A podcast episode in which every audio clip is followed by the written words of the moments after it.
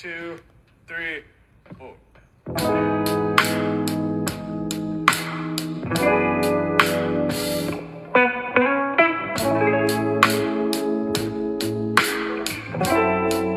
其实上一次跟那个李霍晨聊完了之后，效果特别好，嗯就是包括我们自己，我们自己编辑部啊，嗯然后包括读者呀嗯什么的，然后还有一些朋友反馈什么的，嗯。真的都是特别好，特别有启发。我们上次聊的其实是关于一个年度年度嗯二零二年度的年度的一个总结总结，对，然后也在回应一些年轻人特别深入的一些问题哈，然后很大的那种无力感。嗯。然后正好这段时间，我们其实是在做完年终总结之后，我们就开始去想做关于工作的，嗯嗯，这样的一个专题的系列。然后其实我们不太会，就是像那个就是很多媒体那样嗯不断的换选题啊什么的。嗯然后我们其实还挺喜欢把一个专题做透一些，做的完整一些。然后我们就。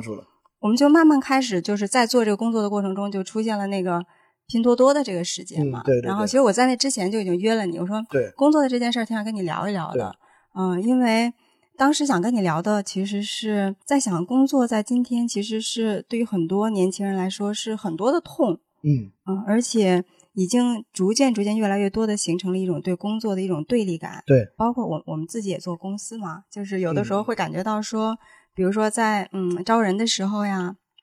然后呃一些年轻人在跟我们对话的时候，会嗯感觉到一些变化，就是嗯感觉到一些对立，这种对立可能是跟工作的。嗯，然后可能是跟比如说公司里的所谓的上级啊什么的嗯这种对立，然后所以那时候其实最想跟你聊的嗯是说，关于工作，我们究竟可以有多少种不一样的去理解它的这种方式？嗯那除了一个现在特别特别 dominant 的，就是资本主义的剥削的这样的一种叙事方式，嗯就是工作还有哪些其他的叙事？其实那时候是从那儿开始切入的。嗯然后呢，拼多多这件事情出来之后，我就又犹豫了一阵，我就想说，嗯那我们怎么样去回应现在的这些问题？嗯。然后，所以今天也希望可以去聊一些更具体的嗯。层面的东西，比如说就是工作和生活它的边界，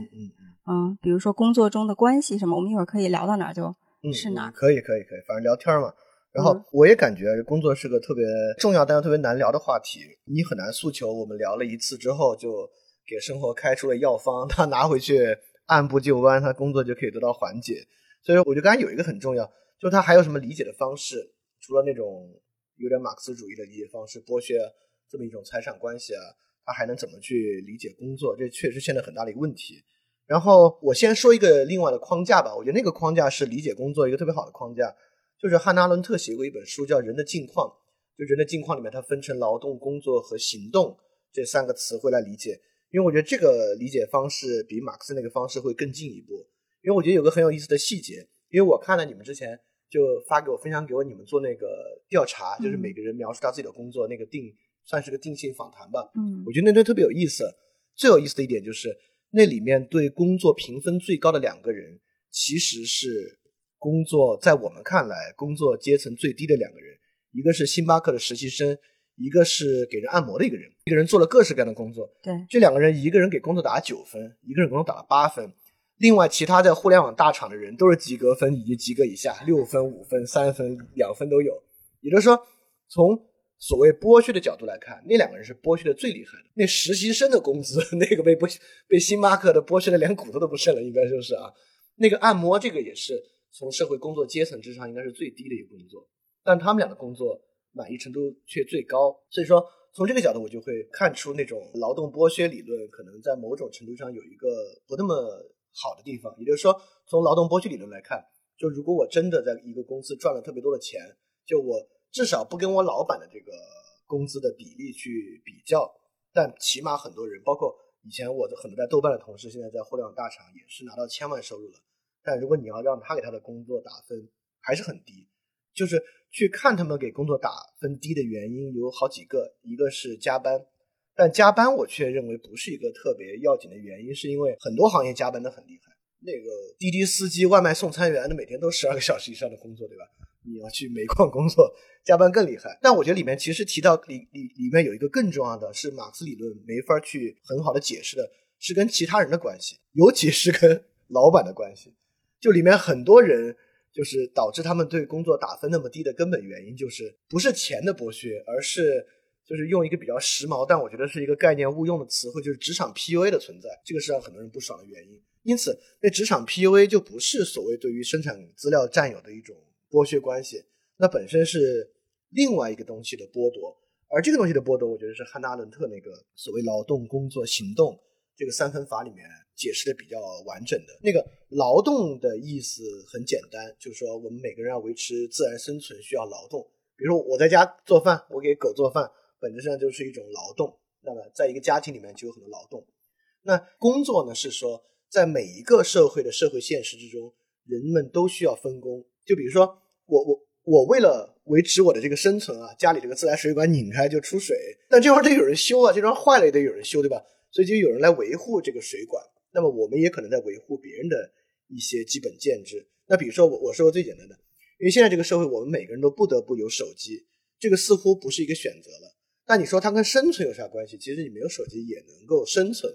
但是呢，你离了它就没法跟这个社会来进行一个分工的协作。所以它呢就变成一个工作属性非常非常强的东西，呃，这个呢叫工作，呃，第三个呢叫行动，行动呢就是说你能够以自己的想法来改变他人的生活形式，或者给他人赋予一种良好生活的具有政治性的一种行为，被称作行动。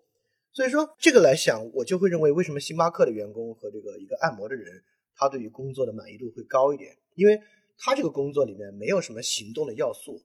他根本就也不考虑这个。第二呢，他工作要素也被包装在一个相当完整的流程之中。比如星巴克，这个客人的态度再好，这个客人的态度再差，其实我也就是做那个事儿，二维码一扫，我给他做咖啡拿给他。甚至现在星巴克有了那个咖块之后，都可以完全就是把人跟人的接触那一步拿得更彻底。就你在手机上点完，他最后放在架子上，你去一转，是你名字，你拿走，你跟店员一句话都不用说。但这未必是好事儿，但只是说在工作之上，它能导致人与人之间的那个 personal 的个性化要素变得非常非常少。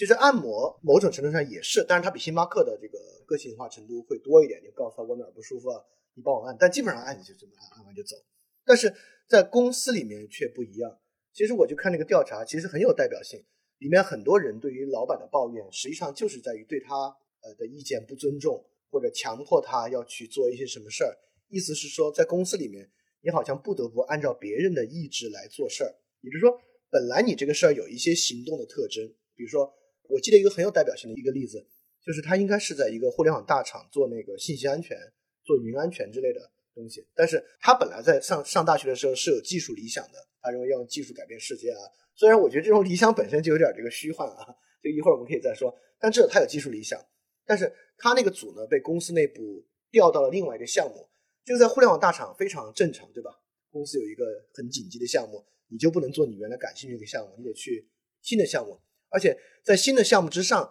他也不能够按照自己的技术理想去实现它，就是按照公司的规划、老板的规划、CTO 所框框定的技术框架来做，不能按你的技术框架来做。所以说，在这个时候呢，你的行动就变成了他人行动的一部分。如果我们要类比剥削的话，马克思所强调的那种剥削是在这个。劳动成果分配就是再生产意义上的剥削，就是你的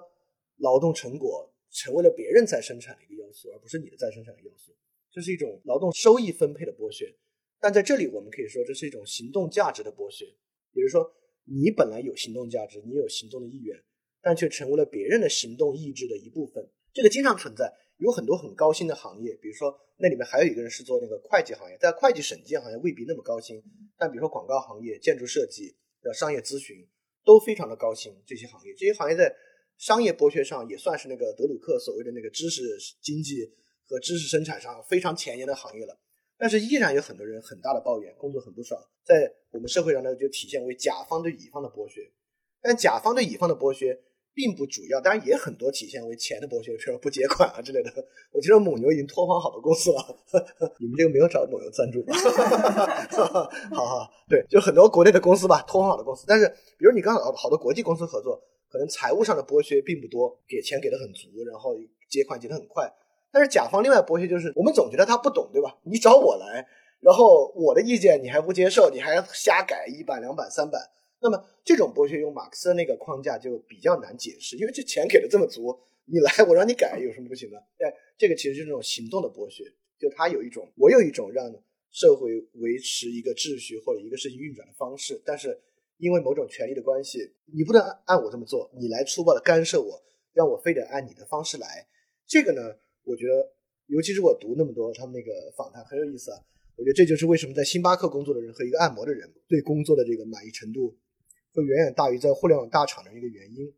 我觉得这个行动的视角有个很重要的，也就是说，回到刚才那个问题，就是工作和生活的这个 balance 的问题。呃，首先我们要问，怎么会产生这个问题的？也就是说，那个生活是啥意思？那个生活可以有各式各样的意思，比如说他加班太多，他回家孩子、老婆、老人、狗他没法照顾，也就是说。这个工作，入侵到他的这个劳动这部分了。因为人确实是有劳动义务的。你在一个家庭里面，你要分担家庭的劳动义务，你是不能够。而且这个劳动本身也不是一个纯粹负面的东西。你从这个家庭劳动彼此分担这个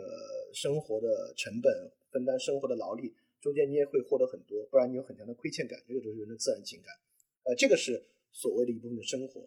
但是这个生活也不仅仅指这个，也就是说，我觉得 work-life balance 我们得。去分析，因为 work 这部分好像也还挺明白的，就是指啥，指加班，指长时间劳动。但那个生活那部分却是多种多样的。比如说，好多人那个生活，比如他没有成家，他就孤身一人在大城市，那个生活指的是啥呢？可能指的是消费。比如说，好多人，比如互联网大厂会觉得我一年确实赚很多，但我既没有时间消费，我也没有精神去消费。每次一到周末，我就只想回家睡到下午起床，对吧？他就会觉得这个 life 就消失了。这个 life 可能还有别的很多，比如说，有的人他认为有一个自我发展，我的自我发展没有得到满足，或或者我自己的兴趣没有得到满足，所以那个生活是多种多样的。也就是说，现在我们可以想一个问题啊，就是要么让他们怎么更好的 balance，要么怎么让生活那部分在这工作里面也能够得到实现，这是最好的，对吧？就比如说刚刚那个大厂里面做信息安全那个人的例子。就如果他在一个公司里面，比如他在一个更小的团队，就能够让他的这个技术路线在公司里面得到实现，那兴许他根本不需要在工作之外去做个人成长，而是个人成长在工作之中就能够完成。那比如说，我也认识一些做偏公益的或者做公益研究的人，也没什么 work-life balance，就回家也是读那些书，然后上麦是那些东西，就是他的整个所谓汉娜阿伦特意义上那个行动，就完全在工作中得到完成。那么这种人干的也非常非常起劲，当然。这种人也可能就是也会涉及到这个工作和劳动的关系啊。他比如说成家立业之后，他也没法 完全扑在这个非洲人民的这个衣食住行上，他也得顾及家庭等等的。所以我就觉得像这种三分法，尤其是我觉得青年制的受众或者大城市的受众，其实你说我们在这个劳动剥削上被剥削的多惨，都还不算。就在社会财富分配上，我们还算是这个半既得利益阶层吧。就真正惨的是每天维持着我们这种。生活运转的人，就比如说给我们提供这个手机富士康的工人，这个是真劳动剥削，对吧？比如说这个外卖送餐员、滴滴专车司机、地铁安检员，就这些是真正的社会利益分配之上的这个主体。但我觉得让城市人生活不爽的，更多的其实是他的行动力的丧失，他的行动在劳动关系中丧失了这一部分。所以这是我，我就我们聊嘛，就我提出一个基本框架来这么提出这个问题来聊这个事。嗯，哎，这个框架我觉得挺有启发的。那如果是这样子的话，就是如果工作和行动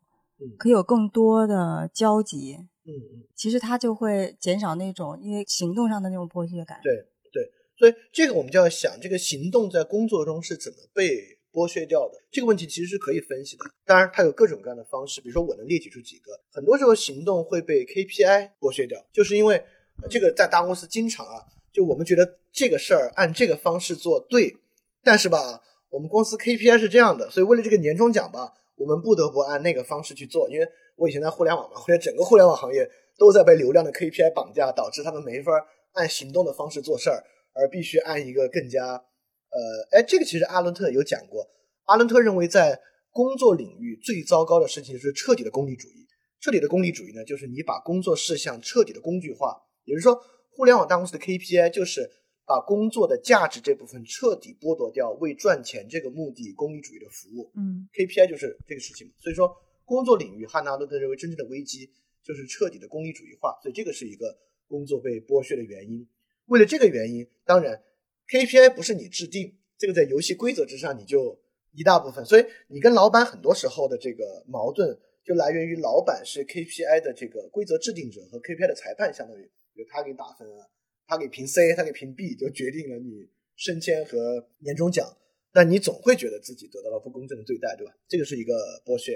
然后第二个剥削的原因，当然就是这个层级结构。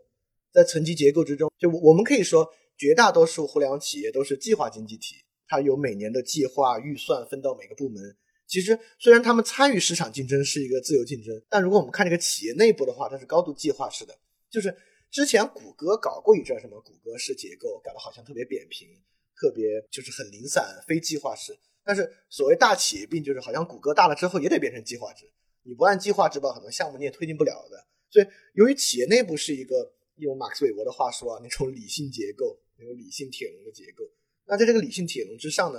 就是你是服务于上上面的计划的，所以会出现那种问题，就是你在这个部门给调到那个部门，然后你原来在做这个事儿，你你们这事儿砍了不做了，你们去做那个事儿，这种事情大在大企业非常非常多。像拼多多那个事儿，其实就是从全国，就拼多多有一个过世的女生嘛，就从全国各地跳到新疆去做那个社区团购那个事情，这就是大企业的计划经济一部分。那现在社区团购成为了整个可能二零二一年很多大企业都投入巨资去做的一个事儿，那有很多人。要填到这个事儿上去做，那填到这个事儿上呢，那肯定也不是由他们自己想法去做，是由 KPI、由大企业的计划推动去做，做地推，做做去找团长去扫街等等的，这都是都是这种价值感的剥削，都很大的一部分。所以说，当然除了这两部分，我们说一个是 KPI，一个是大企业本身的计划对于个体行动的剥削，当然还有各式各样的原因啊，整体政策的原因啊，行业竞争的原因啊，在里面都很重要。尤其是行业竞争在中国也非常非常凸显，也就是说，呃，由于整体网民就这么多，网民每天时间这么多，所以你得去抢这个市场非常重要。比如我我举个实际例子，也就是说，我很多做互联网的朋友们都非常的沮丧，就做什么领域做到最后都是做红包。就是我在 Keep 的朋友最后做 Keep 也要做红包，然后我在有些音乐 APP 的朋友做到最后也要做红包。也就是说，做到最后吧，这个企业再往前绕不开要用红包拉新和用红包维持日活这个事情。那这个事儿怎么回事呢？因为大家都这么做，而消费者呢，有时候又很受这种短期刺激的影响，所以最后你就发现，怎么我本来带着这个满满的这个期待来这个公司啊，最后所有的活儿都在做拉新和维持日活，原因就是这个逆水行舟，不进则退嘛，就是所有公司都在这么做，你要不这么做，你就退，所以这个所谓劣币驱逐良币啊，可能也是这个行动被剥削的一个原因。呃，要分析下去，你还我们还可以列举出茫茫多无无穷多的可能性。这个行动是怎么被剥夺的？当然，你光这么理解呢，好像也不能帮助他们去解决他们生活中的问题。但我觉得这还是有一些可以解决的路径的。我觉得有一个很重要解决路径，如何去抵制这种工作这个层级的功利主义化，可能跟每个人生活和他的消费结构还是有关系。嗯，对，因为有时候你自己的支出和你自己的财务计划，呃，很大程度上在决定着，尤其是有选择权的人啊，就你们选择什么样的工作，你要选择去互联网大厂。还是做一个什么别的事儿，这跟每个人自己的物欲还是有挺大关系的一个事儿。包括很多人为什么要在一个互联网大厂里面，他的行动力被剥削呢？是因为那东西真能给他一个一年很高的收入。嗯，就不管是呃一个已经比如三十多岁拿到很高收入的人，还是二十多岁去了很好的公司，认为自己以后可以拿到很高收入的人，也就是说你自己的消费决定的那个东西。但这个事很有意思。因为消费和行动呢，又是一个此消彼长的关系。就正是因为行动价值的缺失，你觉得这个消费特别重要，对吧？也就是说，什么样的人他的消费欲望比较低，他可以不通过消费来完善自我，不通过消费来定义自我，就说明他的自我价值在其他地方得到了很大的完善嘛。这种人比较不容易非要去消费。比如说，我会有一点点，因为就我做这事儿又不做知识付费，总的来说收入不会特别高，就是跟我的同龄人比啊。就比如跟我以前豆瓣的同事比啊，我应该是他们说肯定是他们收入最低的一个了，这个毫无疑问。拉拉低他们的那个是。对对对，肯定是收入最低的一个。我现在在里边，但是我我也不敢说我是活得最健康的一个，但至少我活挺起劲的，对吧？我也没有为这个 未来有过多的担忧，然后每天也在呃，反正我觉得现在生活还不错。嗯嗯，也就是说，嗯，我觉得回头可以，因为今天恰巧来到你家里头嘛，然后我还说，哎，那可以更多的聊一聊。你自己的工作，因为你嗯很多时候工作也发生在这里，就嗯所谓的工作或者是你的行动。对对我们一会儿可以聊到这儿。然后我还想回应一下你前面讲到的，就是你说很多的大组织，它其实是这种计划经济的这种模式嘛，包括 KPI 啊什么的，就是其实这个又会追根溯源，又会到这些企业它的目的是什么？对其实 KPI 本身是一个目标管理嘛，对但是如果说这个目标当中是不是说你拉多少新，你的流量，或者说你赚多少钱，嗯，那目标当中还可以包括你给这个社会做了什么事情，对对做了一些什么更加有意义、有价值的东西。然后其实就是此目标非不彼目标，对对就是那种目标其实是可以跟人们建立关联，让他的工作感觉到他是在做行动。所以从某种程度上来说，可能我就猜想啊，假如说按摩师有一个 KPI 是说嗯。你一天要、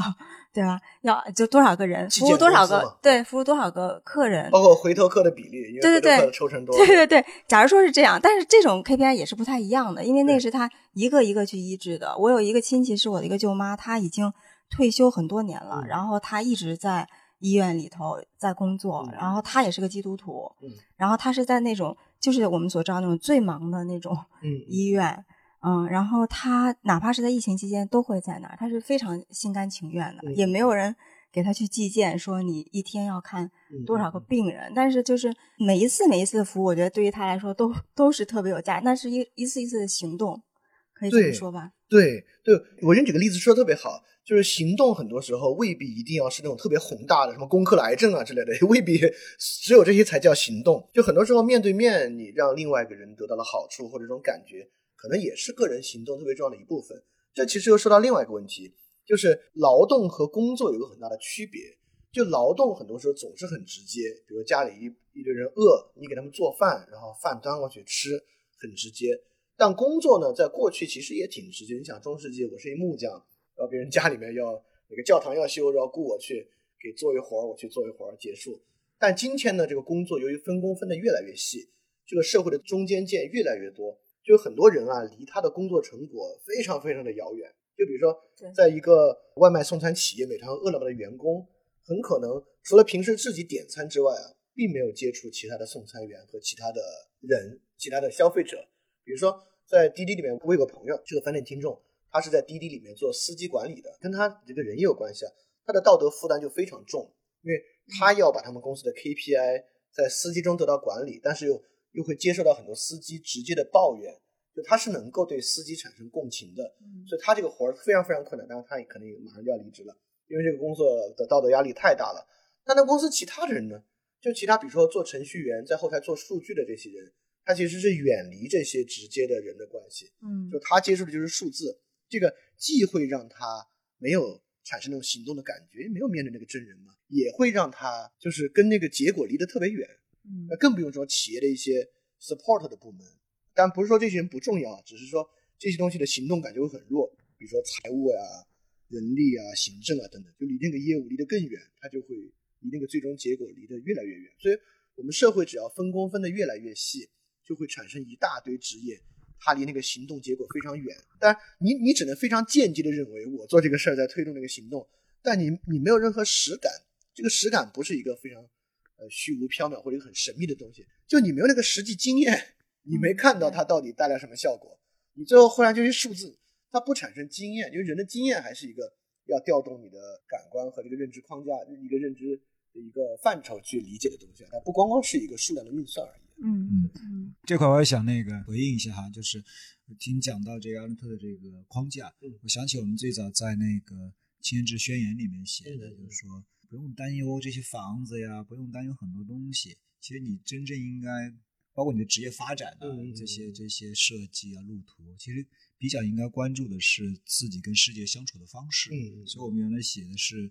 要使劲的找到自己跟世界相处方式。那我听讲这些框架之后，我就想说，这里面确实有非常多的变化在发生。因为当我在写下那句话“寻找自己跟事业相处的方式”的时候，它其实里面包含了一个理想的状况，就是劳动、工作和行动的合一化。嗯嗯嗯，这种方式是你在每一天可以重复的，它可以是个劳动，不产生这些价值也没有关系。对，啊、第二个是说，它同时可能是一个工作，它也能交换出价值来，然后让你自己也能够维持。对对，但更重要的是，它也在每一天的重复和这种带来价值过程中，它本身也是个行动。对所以你在就像你刚才讲到的，它也能带来实际的那个对你的反馈和经验，对啊你能体验到。所以只有在这个意义上，你才能说你现在在做的这个动作、这个事儿，它是你跟世界相处的方式。嗯所以我原来在讲这个宣言的时候，这句话的时候，我说牵制无非是在找一个我们跟世界相处的方式。嗯这个里面我们能认可自己的劳动，即使他没有报酬，也认可这是一个工作，但更重要的是认可自己的每一个动作其实也是一个行动，啊对，有影响、有有反馈的。呃，但确实这是一个理想的状态，它可能在更早的在工业社会以前，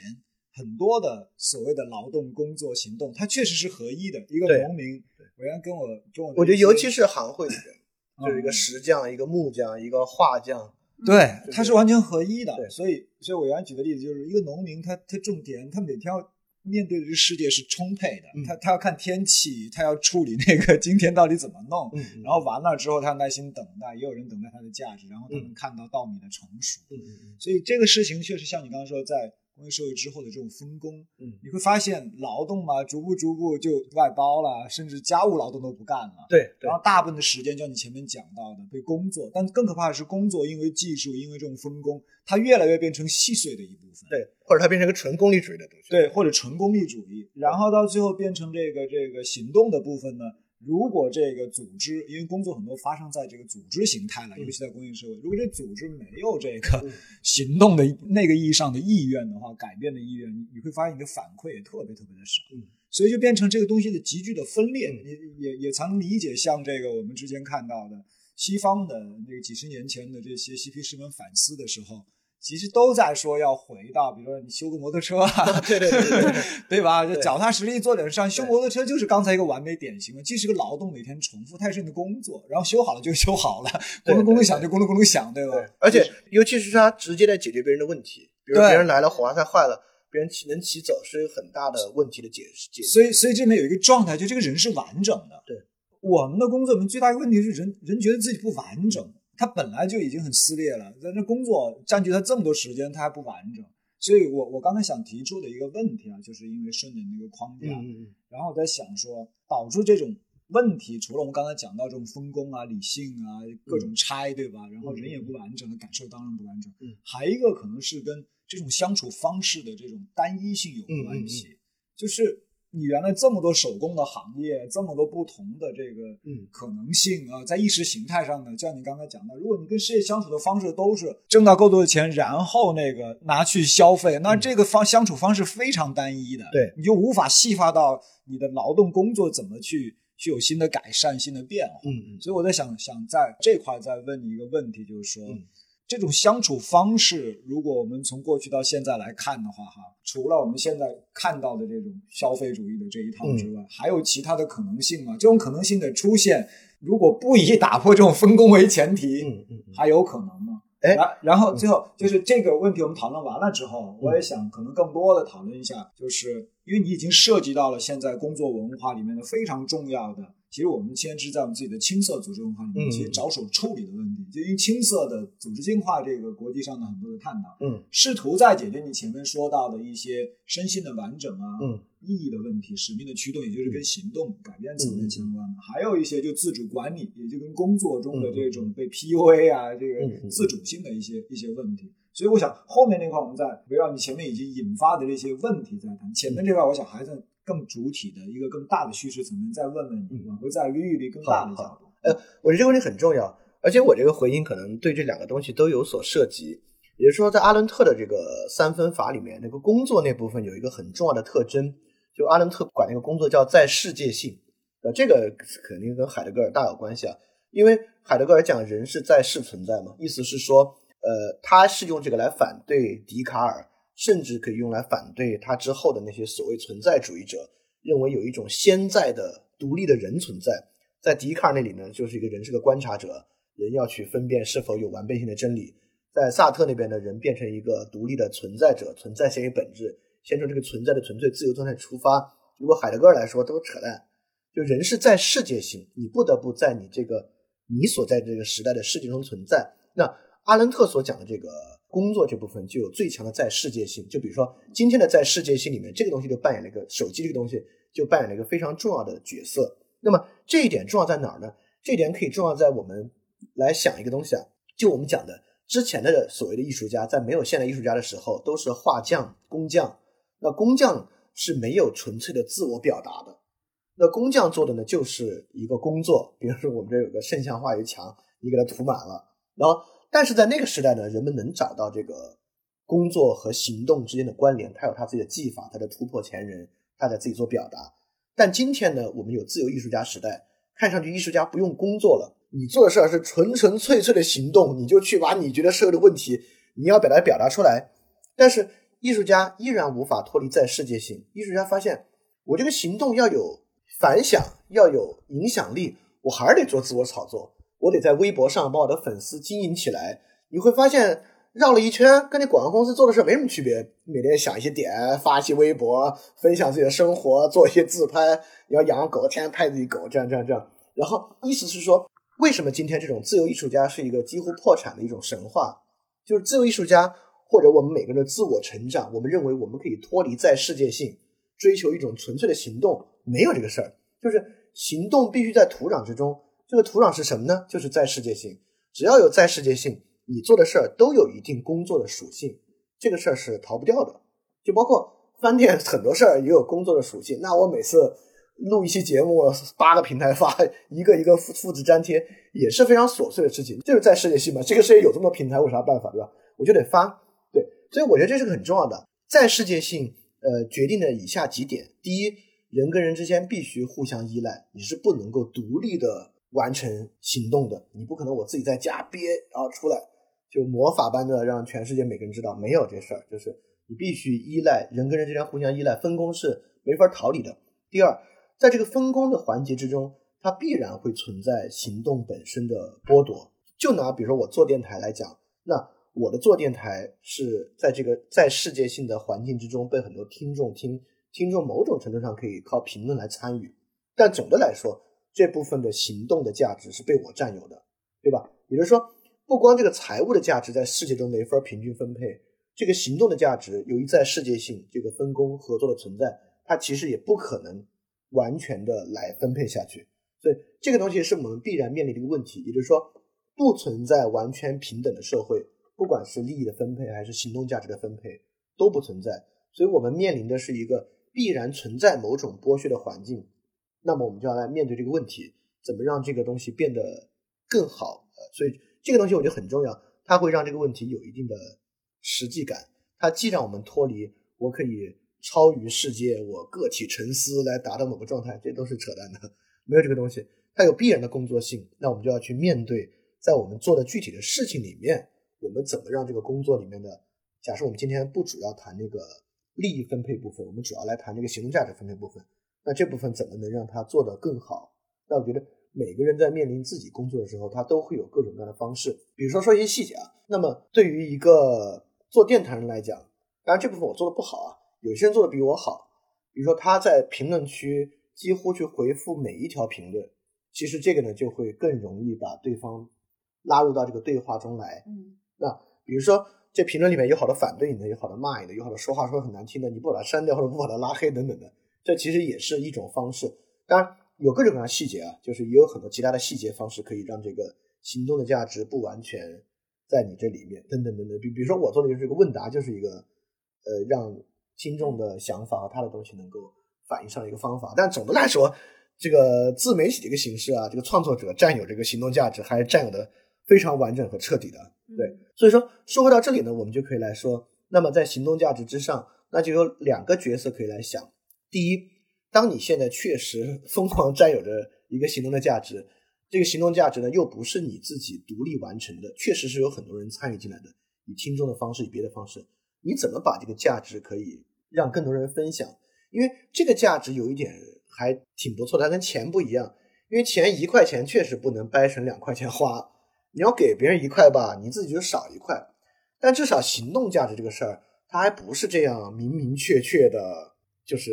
你一块我一块。你看，我们有办法把这个行动价值也变成这个理性结构。比如这个论文的作者，第一作者、第二作者、第三作者，完了就又来又搞成可以计算的东西了。那在很多其他地方吧，这个行动价值有时候不那么容易用这种方式来进行计算，对吧？所以这就是一个可供分享的。所以一个角度就是。当你占有行动价值，你该怎么把行动价值分享下去？第二个重要的东西就是，当你认为你的行动价值被占有，那你怎么通过比如调整工作、调整工作方式等等等等，就能够把你的行动价值做出来？所以我们就回到那个问题，也就是说，这个行动价值被剥夺是怎么来的？也也就是说，今天的在世界性是什么样？为什么今天的在世界性有这么严重的行动剥夺？因此，在这里边你能找到，如果我不这样，我可能能怎么着的一种方式。那其实我们刚才已经说到很多。那今天在世界性有一个很重要，就是我们在一个中间，你你处在一个中间环节之上，你跟上跟下都都不接触，对吧？那一个很重要的东西就是，如果你能够更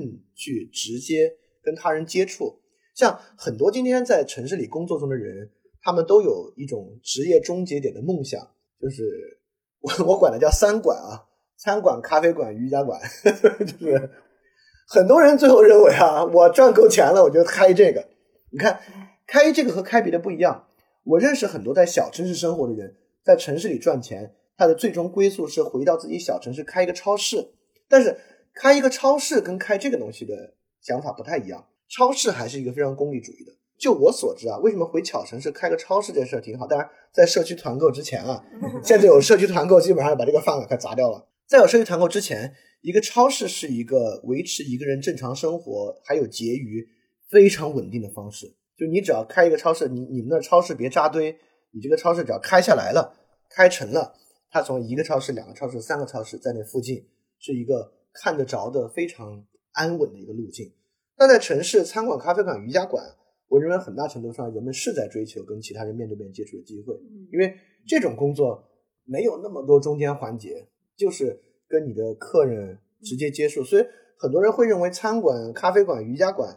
还是一个他的行动相当完整的在这个空间之内被他自己占有的方式，所以这种工作变得很有魅力，就是变得人们很向往，对吧？包括很多人向往工，比如说很多人觉得哎呀，城市生活太糟，我要去菲律宾当个潜水教练，可能钱也不多，那这工作也很好，就是他的行动是被在那个环节之中被你完全占有的，所以说还是存在很多这样的工作是与人。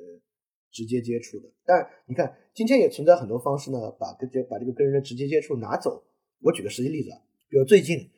在这个钉钉这个团队啊，这个是你们也不跟阿里合作吧？对对，反正就是仅代表嘉宾观点啊。这个钉钉太可怕了，钉钉马上要推出一个校园版钉钉，因为疫情的原因，他们发现，哎，这个东西在教育环节之中也能够起作用，因此呢，钉钉要深度开发一本已经在做了。深度开发个校园版来用于老师和家长、学生的沟通，所以本来过去老师跟学生的沟通很多都是面对面的沟通，以后也可以变成像企业管理一样，在一个工具里面去完成。老师这一翻，今天还有谁没有打卡的，就直接在系统里面点三下，一一键就完，就完蛋了，对吧？这会让老师这个工作的行动价值感被钉钉这样的软件隔一层，也未必是被钉钉剥削，但是是被钉钉。很大程度上弱化，就比如之前我写过一个文章，就微信群是怎么把老师这个职责高强度的绑架掉，把老师跟家长的关系彻底搞坏的，对吧？也就是说，很多时候中间层会带来效率，但它未必能够带来非常非常好的效果。那我说个我工作中实际我的一个例子啊，就是我每次活动拉群和解散群，其实是不会花非常多的时间，但你坐在那儿还是半个小时。点点点点点点点，全是机械点击。很多人跟我说，有那么多拉群工具，尤其安卓手机，你都下个魔改版微信，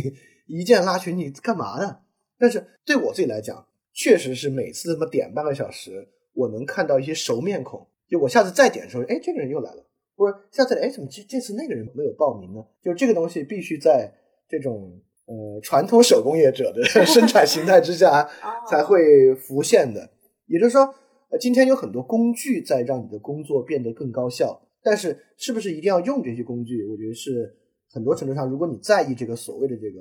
行动价值中，你要想的，很多时候你只要一用这个工具，这个行动价值就会被这个工具拿走一部分；你再用这个工具，这个行动价值又被它拿走一部分，所以这是很麻烦的事情啊。所以我认为，今天的在世界性里面一个非常重要的东西是技术性，对吧？我们用各种技术性的东西来辅助我们的工作。但这个技术性东西用的越多，你那个行动很可能被削弱的越厉害，因为所有技术都是促使你能够跟其他人中间来再隔一层。来，我拿这个工具再帮你隔一层，我拿这个东西给你隔一层，你隔完之后，你看还行不行？很多人就不行。就比如说，假设我开个餐厅，这个餐厅只送外卖，没有任何堂食，我每天接触的就是来来往往、形形色色的送餐员。这送餐员团队很大，流动性很高，很多时候我也不会认识他们。而且现在送餐员跟这个咖快一样嘛，按号拿，对吧？也也不用跟他直人接触，他拿着他的号拿走就行。那这个工作你估计可能也干不久，可能不如一个面馆老板干得久。不是在于那个什么情怀啊，等等等等，就是说这个技术性太多，把你啊完全封装在这个技术里面了，你的行动价值就被这个技术完全隔空了，所以你就很难够去做到一些东西了。所以这个是在世界性的技术性的这一部分。那另外一部分呢，就是 KPI 这部分，也就是说，这个社会上有些东西是我们没法通过聊天来改变的，比如大互联网公司在意日活。在意拉新，因为这跟他们股票直接挂钩，那背后是上千亿、上百亿的利润，你靠两句话让他们完成这个不可能。那你看很多其他机构，比如说青年志，比如说好的，但但你们可能赚钱比他们还多一点，还有好多这个公益机构，他们有两部分事儿，一部分事儿呢是收支平衡，这个要做到，因为是生存。那收支平衡以外那部分就不靠数量性 KPI 完成了，就可以考虑好多别的事情，就是好多人做事儿也是一样，比如说。一个面馆老板，他比如爱做面，他也是做收支平衡，我生活能继续下去。那另外一部分呢，是怎么做出更好的面？那部分可能如果他真的很感兴趣，就跟那有关。那我的生活也是，我的生活的收支平衡，收支平衡以外，就比如说我为什么可以做好的，在很多人看来有些，就你做的节目听的人也少，何苦呢？那么累，对吧？但是因为收支平衡完成了嘛，我就不考虑增长什么的了，就是就可以去做那些事儿。那过去呢，很多人都是这样，比如一个画匠。他去做教堂壁画，为什么能做技术革新？就是他也是一样，别人给这份钱给到收支平衡之后了，在米开朗基罗之前啊，就在可以自我炒作之前，可能大家也没有觉得可以变得什么全世界人知道。就那会儿的世界，没有全世界人，甚至没有隔壁市的人知道这回事儿，就是这村里或者这个城镇的人都知道，我就够够的了，对吧？那多余的部分全部可以用来考虑别的事情，考虑我的行动价值的部分。嗯，因此今天也是一样。那有些事情是能够停在收支平衡考虑别的的，有些工作不可能。比如说你要在腾讯，你绝对不可能停在收支平衡。紧接团队还想着拿什么三十多个月年终奖呢？王者荣耀团队这种的，你不可能停在收支平衡。因此，一个是你自己的选择，比如说我选择收支平衡，但你要去腾讯，你的选择不作数。当然，这个世界也不是二分法为收支平衡型工作和利润无限大型工作，它中间还是有些中间点的，比如有些工资。它也是兼顾它的利润和发展，但是它也不完全是纯服务于 KPI，对吧？也就是说，当你选择工作的时候，你如何选择这个公司和它所在的行业？也就是说，你服务一个上市公司，那基本上就是利润无限大，因为你公司上市之后，那就不光是你的事儿了，你的所有投资人、你的股市、这公司股价下跌啊，各种各样的影响。比如，如果你服务于上市公司，当然这话不能说死啊，我我也不了解所有的上市公司，但至少在这个逻辑之上。服务于这种公司，基本上就是利润无限大，你的行动价值就很难去保全。这中间有很多可以选择的。其实你刚才讲到这个，我觉得有一件很有意思的事儿，就是当我们经常抱怨说现在这些公司、这些企业，对吧？嗯，就是他们会觉得增长或者利润是一个非常基本的追求。对，就你很难就想象说。一个公司，尤其你说上市公司嘛，因为上市公司它就必须得有一个增长的曲线，就财务报表嘛。对，就每每年服务于那本书。对你，你然后一个年轻人可能会觉得这件事儿，可能大部分人也不觉得啊。然后个别人可能开始觉得说这件事儿其实。挺奇怪的，就是为什么一定要增长呢？这些增长从哪里来呢？就是你服务的人真的可以越来越多吗？或者说这些人真的有这些需求吗？嗯。然后如果这些需求被满足了之后还想增长，那就其实现在已经是在这种情况之下了。对对对。那你就得创造更多的需求，然后让这种增长发生。那这个是在企业级的层面的。那其实我觉得这种观念已经非常渗透到了个人生活当中了，就好像。个人也有一个增长的一个基本的一个一个需求了，嗯，就是当我们说很多时候那个行动被从工作中剥离出来了，然后到了个人的这个叙事上的时候，很多时候他也有一个说就是要怎么样去获得更多或者说是增长，而不满足于所谓的收支平衡。然后，但是在这种过程中，他有的时候跟个人想做的行动之间实际上是有冲突的。嗯，就跟我们刚刚说，企业想做的行动。和他想圈更多人赚得更多的利润之间可能是有冲突的，对，很多时候到最后就变成那个功利性的目的是完全成了主导性了，然后他的行动上，就像你刚才举的那个滴滴的这个人的这个例子，就是行动上他已经开始感觉到一些负面的一嗯些行动了，甚至觉得是在作恶了。但是那没有办法，因为这种增长的这个目标是变得非常的主导性的。但是其实我觉得同样的事情也是发生在个人的层面的。嗯其实也想问你的一个问题，就有有一些年轻人也问我们，我们不是最近在讨论这个工作的话题吗？嗯也收到了一些问题，有人说是不是那些比较好的工作赚钱就真的会少呢？就是那有没有就是工作对吧？他是能够尊重员工一些的，对吧？然后就是没有这么多能给你一千万。PUA 的，就是但是就是也能够赚的多一点呢之类的。其实我我看到那问题的时候，我觉得，嗯、我觉得挺有意思的。然后就是坦白的讲，我觉得这件事情好像过去这么多年，我觉得已经是跟很多年轻人说，嗯就是不太会有。对，但是好像在个人的层面，这些东西好像就很难去愿意接受。嗯有这样的一种现象，就嗯是为什么就是那些比较好的一些工作，他可能就会赚的少。我再给你举一个有意思的例子哈，我们最近采访了一家公司，它是一个小的咨询公司，然后它也嗯专门做。那个社会创新啊，或者说给一些 NGO 啊嗯什么做一些嗯咨询，然后也给一些大公司的嗯比较公益类的项目做一些公司咨询不不就是。你们吗？它叫噪点，嗯啊，它可能哦，我知道噪点。对对对，然后那个大企业 CSR 的公益咨询。对对对，那嗯种对公益咨询做的比较多。然后呢，他们就是这两个合伙人呢，因为他也是非常相信这个社会创新的这个逻辑，然后他们嗯想啊，那我们自己做一家公司，对吧？嗯那我们肯定不能剥削别人，对吧？然后咱不能剥削，不能 PUA 什么的。然后嗯他们非常有意思，有一些措施就是要到点儿要下班，嗯把大家都给赶走，让大家嗯不要超时工作。然后如果还有没完成的工作，或者大家工作没有到嗯那个质量怎么办呢？那合伙人自己加班把它改。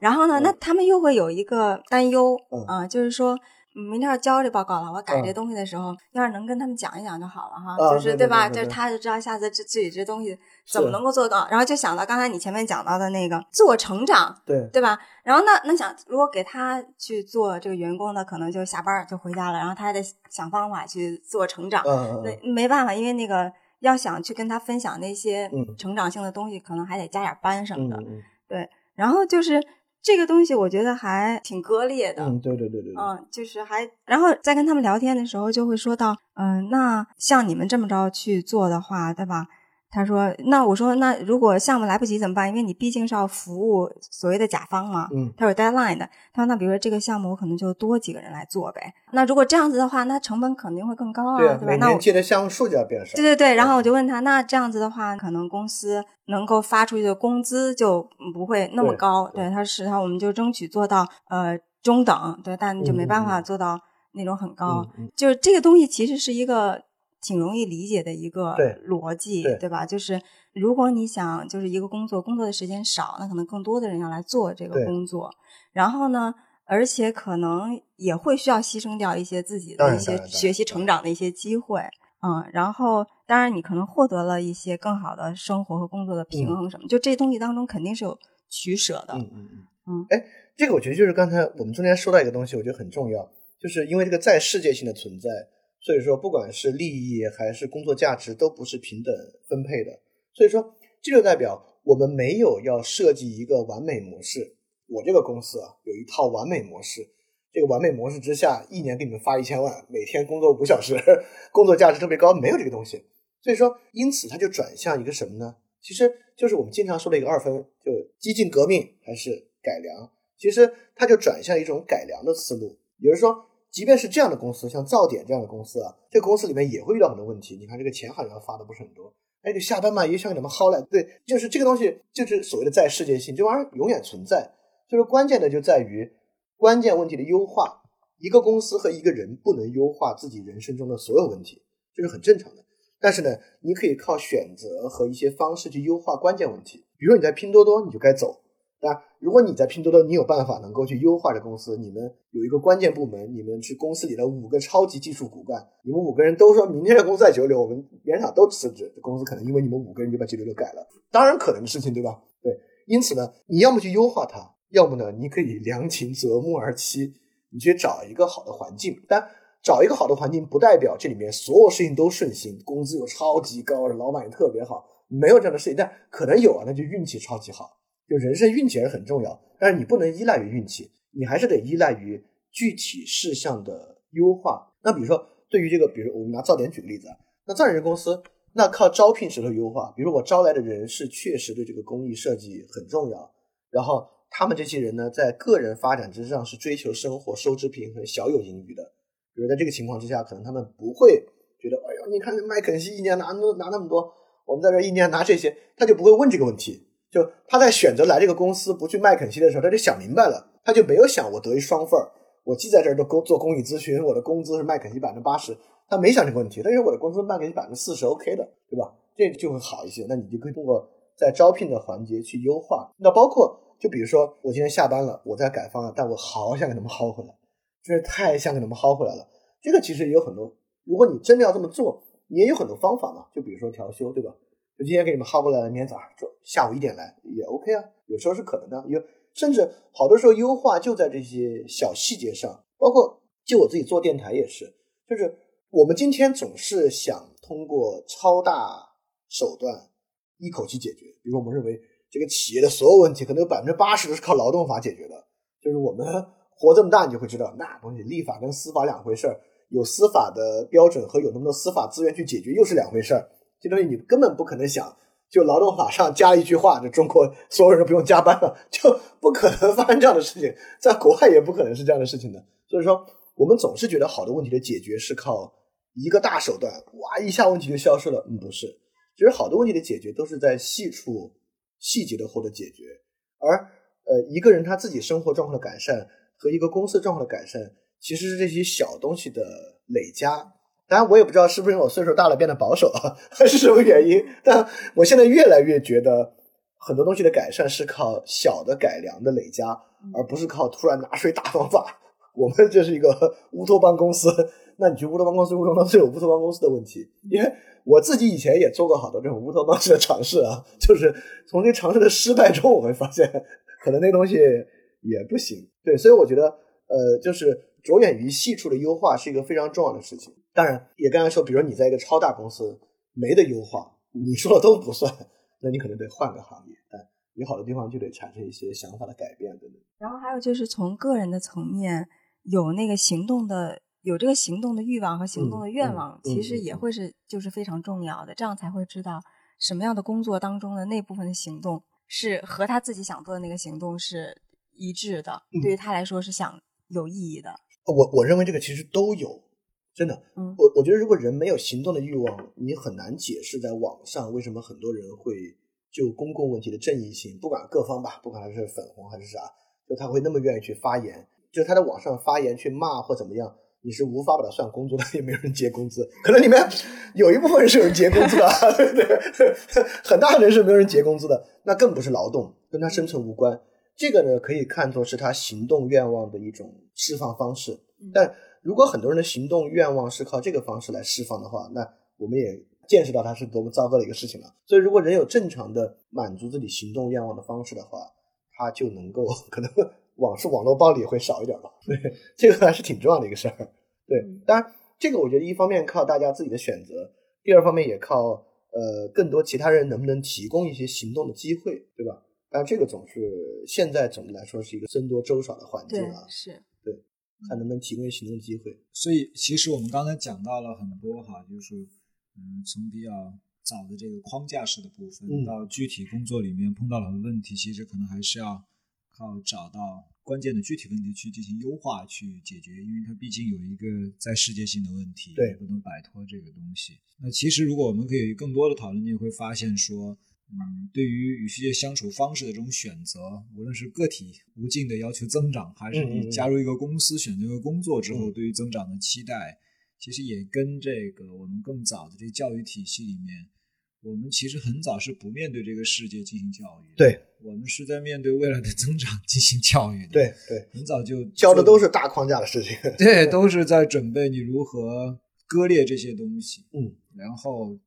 去获得更好的那个无限的增长。那这块教育其实我们可以不多聊，但我但确实是，但我但我想插一句，嗯就这个跟今天的媒体有关系，因为媒体总是报道大成功和大失败，对也因此塑造了一种世界，认为在这个世界之上，如果你不高速增长，你就活不下去。但实际上，你关注你身边的企业，这个沿街的所有店铺，绝大多数人是收支平衡，就收支平衡是他的主要工作，满足了收支平衡，他的生活就不崩溃，他就能够有余有闲心来做别的事儿。就是其实我依然认为收支平衡略有盈余是这个世界的主流，嗯对只是媒体老报道大成功大失败，我们觉得好像我要是不十年之后赚一百万，我生活就崩溃了。不会的，对吧？我已经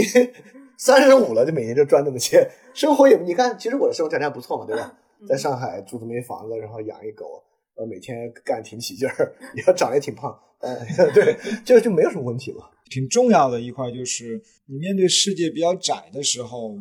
你确实会受到很多的这些局限哈对。然后刚才我们讲到的整个从你前面的这个故事到现在，确实我们看到的更多是一个速度驱动的一个快速的要求增长的一个世界里面。嗯然后我我我也想起来前几年其实好多年前青研志在快速的增长，嗯我们嗯 Lisa 去 EMBA 学完之后，也想让公司更好的不只有行动，也能够工作的价值增加，大家也能够跟随年纪的增加多点收入，嗯对吧嗯嗯？那必然就会进入到另外一个逻辑，你嗯会慢慢增加。所以当时候特别有意思，就是公司很多人会突然觉得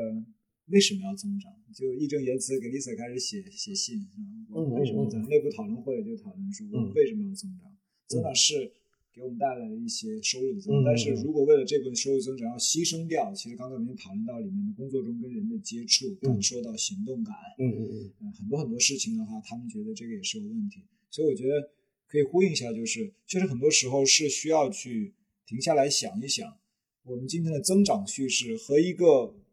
收支平衡的、对。更有闲暇的面对自我和世界的叙事，你你得选一选。对其实不只是那样的，然后就引到了一个问题，嗯，就闲暇这个东西，嗯嗯它到底是什么？就是说，你老想不工作，对吧？对每个人都想财务自由、退休。对你拥有闲暇，你干什么？人们现在有点把闲暇看成是一个工作之外的一种要获得的东西。对，但是我所见到的很多叙事，咱不说什么文献里面，就是一个普通人的生活。对，他不是这么对待闲暇的。对对吧？你种田就是种田，种完田在边上喝口水，休息，看着世界和太阳落日，对吧？他是辛苦的，但他不会这么决然的去分开，好像闲暇被当成了一个消费的对象，嗯，好像你一切都是为另外一个东西准备。那你的这个整个的故事就完全是一个要不断为未来的可能破灭去准备的对对对对一个心理，那肯定压力是大的。对所以我想问问你，你读了很多的书，因为闲暇也是我过一段时间很多人会讨论这个问题。我相信，如果我们更好的理解你那么努力工作，不惜九九六挣来的钱，购买到的闲暇时间，你到底是为了什么？可能会更有助于我们去打破那个增长的迷思，嗯去重新理解工作的价值。嗯嗯，魔术说过一话特有道理，他说一个社会的文明程度在于人们如何处理闲暇的时间，就是就如果一个社会的文明程度，人们闲暇时候就是刷抖音啊或者玩手游的话，这个社会文明程度就会比较低。他他但是他那个年代没有抖音和手游，如果他来看到这种世界，他当然会觉得你们这完蛋，对吧？确实，这个人人处理闲暇这个事情非常重要，这跟我们刚才说那个 work life balance 有点关系，就是 life 你怎么定义你这个 life 是干嘛？你 life 里面做的事情是什么？就如果 life 里面做的事情都是消费，这个是一个非常重要的一个转变啊。就是就是那个鲍曼有本书叫做《工作、消费与新穷人》，他那本书，他就说以前的社会有一种劳动伦理，我们确实以前我们说劳动最光荣。你像经常我们报道一些西方那种清教徒式的资本家，什么住一个 apartment 出去还住经济舱，然后生活非常简单，闲暇时间的钱全部做慈善。像有一个很有名的嘛，两两对老夫妇，他们的产业是全世界机场那种呃奢侈品店那种精品店，但两个人呢就住在这个美国一个公寓楼里边，出行经济舱，生活非常简朴。就是以前的人确实是这种劳动伦理，就是清教徒精神有一种我们是帮助神来管理在世上的财产，所以他们所谓的闲暇就是我这个工作以外的部分，就是如何让这些财产得到更好的运用。那基本上就指向一种公益，但也不是说人人都要当这种圣徒，但至少是说在进入这种消费伦理之前，所谓消费伦理就是鲍曼所指出的一种资本主义状态，就每个人认为什么是好的呢？不是劳动最光荣，是充分消费最光荣。比如说，我刚出一 iPhone，我立马弄一个 iPhone 十二 Pro Max 最光荣。那今天确实有这样的文化，对吧？我们会认为，为什么人们有这种甚至奢侈品消费的压力。很多女孩，我也不知道有多少，至少有一些会认为，如果不买特别贵的包，可能有点丢人啊。所以今天确实有这种消费伦理在其中。所以消费伦理呢，导向我们会认为，这个在社会生活中，我们的闲暇必须呈现出充分消费，甚至有了社交网络之后，要呈现出充分消费的景观。比如我去了国外，那得拍下来，得发到朋友圈，得展示出充分消费的这一面。那现在就可以问，那是怎么从这种劳动伦理转到消费伦理上来的？可能如果这个问题我们有一个解答的话，就能知道如何可以不这样。那有一个很重要的呢，就是当然鲍曼也是算的新左派、新马克思主义的这个思想家嘛，很大一部分就是我们刚才说的这个问题，就这个行动价值被极大部分的剥削，很多人的工作之中，他那个劳动光荣不了，因为他那劳动是纯功利主义的，他那劳动就是给自己赚一份钱，有啥可光荣的？就没什么可光荣。那第二部分呢，跟那个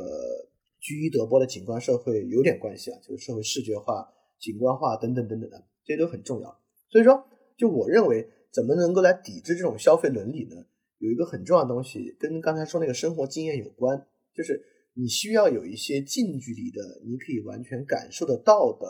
价值来源。我说个最简单的东西，就比如养这个狗，你可以很花钱，但你很明显发现这东西跟花钱没什么关系，就是它的快乐是要靠时间的陪伴来做基础的。所以我一直认为，呃，当然虽然我自己也还没有成家，也没有孩子，但我认为成家和有孩子是个很健康的事儿。因为一旦有孩子，你会发现这东西虽然今天有越来越多的什么培训班啊等等等等在渲染它，但其实不是钱说了算的，就因为不是靠充分消费，是靠好多别的东西来作为基础的。那狗都如此，孩子更是。那一旦你有这种价值感，你你就会脱离那种消费伦理，你就会发现这个世界在除了充充分消费之外，有好多别的事儿。那更不用说你在参与到某种呃。更加公共性的事物中去，比如说一个女权主义者，那对她生活来讲，可能充分消费这事没那么没那么重要。而且我认为这是一个很好的一点，因为今天绝大多数人满足不了充分消费。比如说在充分消费这个阶梯之上，只有极少数人真的那么充分。但是呢，这极少数人呢，确实塑造这个社会景观的。就我们在社会上很少看这个五菱荣光，都是看这个法雷、兰博基尼，就是整个社会景观是被最充分消费者塑造的。因此。你如何能少看这些东西，看看别的，来发现除了你无法完成充分消费，你可以做一些别的事儿。我觉得这个本身是一个挺重要的事情。也就是说，转向这个东西呢，一是工作上对于这个行动价值的剥夺，第二部分呢，就是这个景观社会确实最充分消费者，很大程度是通过广告，通过商业广告在塑造这个社会的景观，对吧？出现在广告里的家都是那样的家，车都是那样的车，那男的都是定制西装。笔挺就是都是这样的东西，所以我们如何能够少看这些东西，本身其实对生活就已经很重要了。第二呢，就是你生活中有没有一些确凿的、实质性的，你会发现跟充分消费无关的价值的实现，它很大程度上就是来源于身边的人和身边的其他的东西，比如说你的孩子啊、你的朋友啊，比如你的朋友如果最近有这个抑郁症的问题，当然这个商业社会太厉害了，你比如我给你介绍医生，三千块一个小时。对，充分消费成为了 缓解他生活问题的一个方法，对吧？所以狗还挺好的，这东西没有心理医生，他只只能靠纯陪伴了，纯陪伴来完成，是不是？对，说不定以后也有。对对对对，说不定是有的。所以我会觉得，就如何能够脱离一个纯粹消费的伦理啊，就是靠接触这些东西去完成。其实这些东西是是人可以选择的嘛。所以说我确实养了狗之后，到处劝人养狗。我这个城市你不要养猫。但猫也很好啊。嗯，我们想跟你聊聊你自己的工作，因为你也有不同的一些工作的历程和工作的状态。然后，可不可以就分享一下你的几个工作，然后你自己的感受？可以的，就是嗯，我之前做的工作主要是商业咨询和互联网，然后都有这样的经验。然后我第一份工作是在一个美资的咨询公司，然后那个咨询公司里边呢，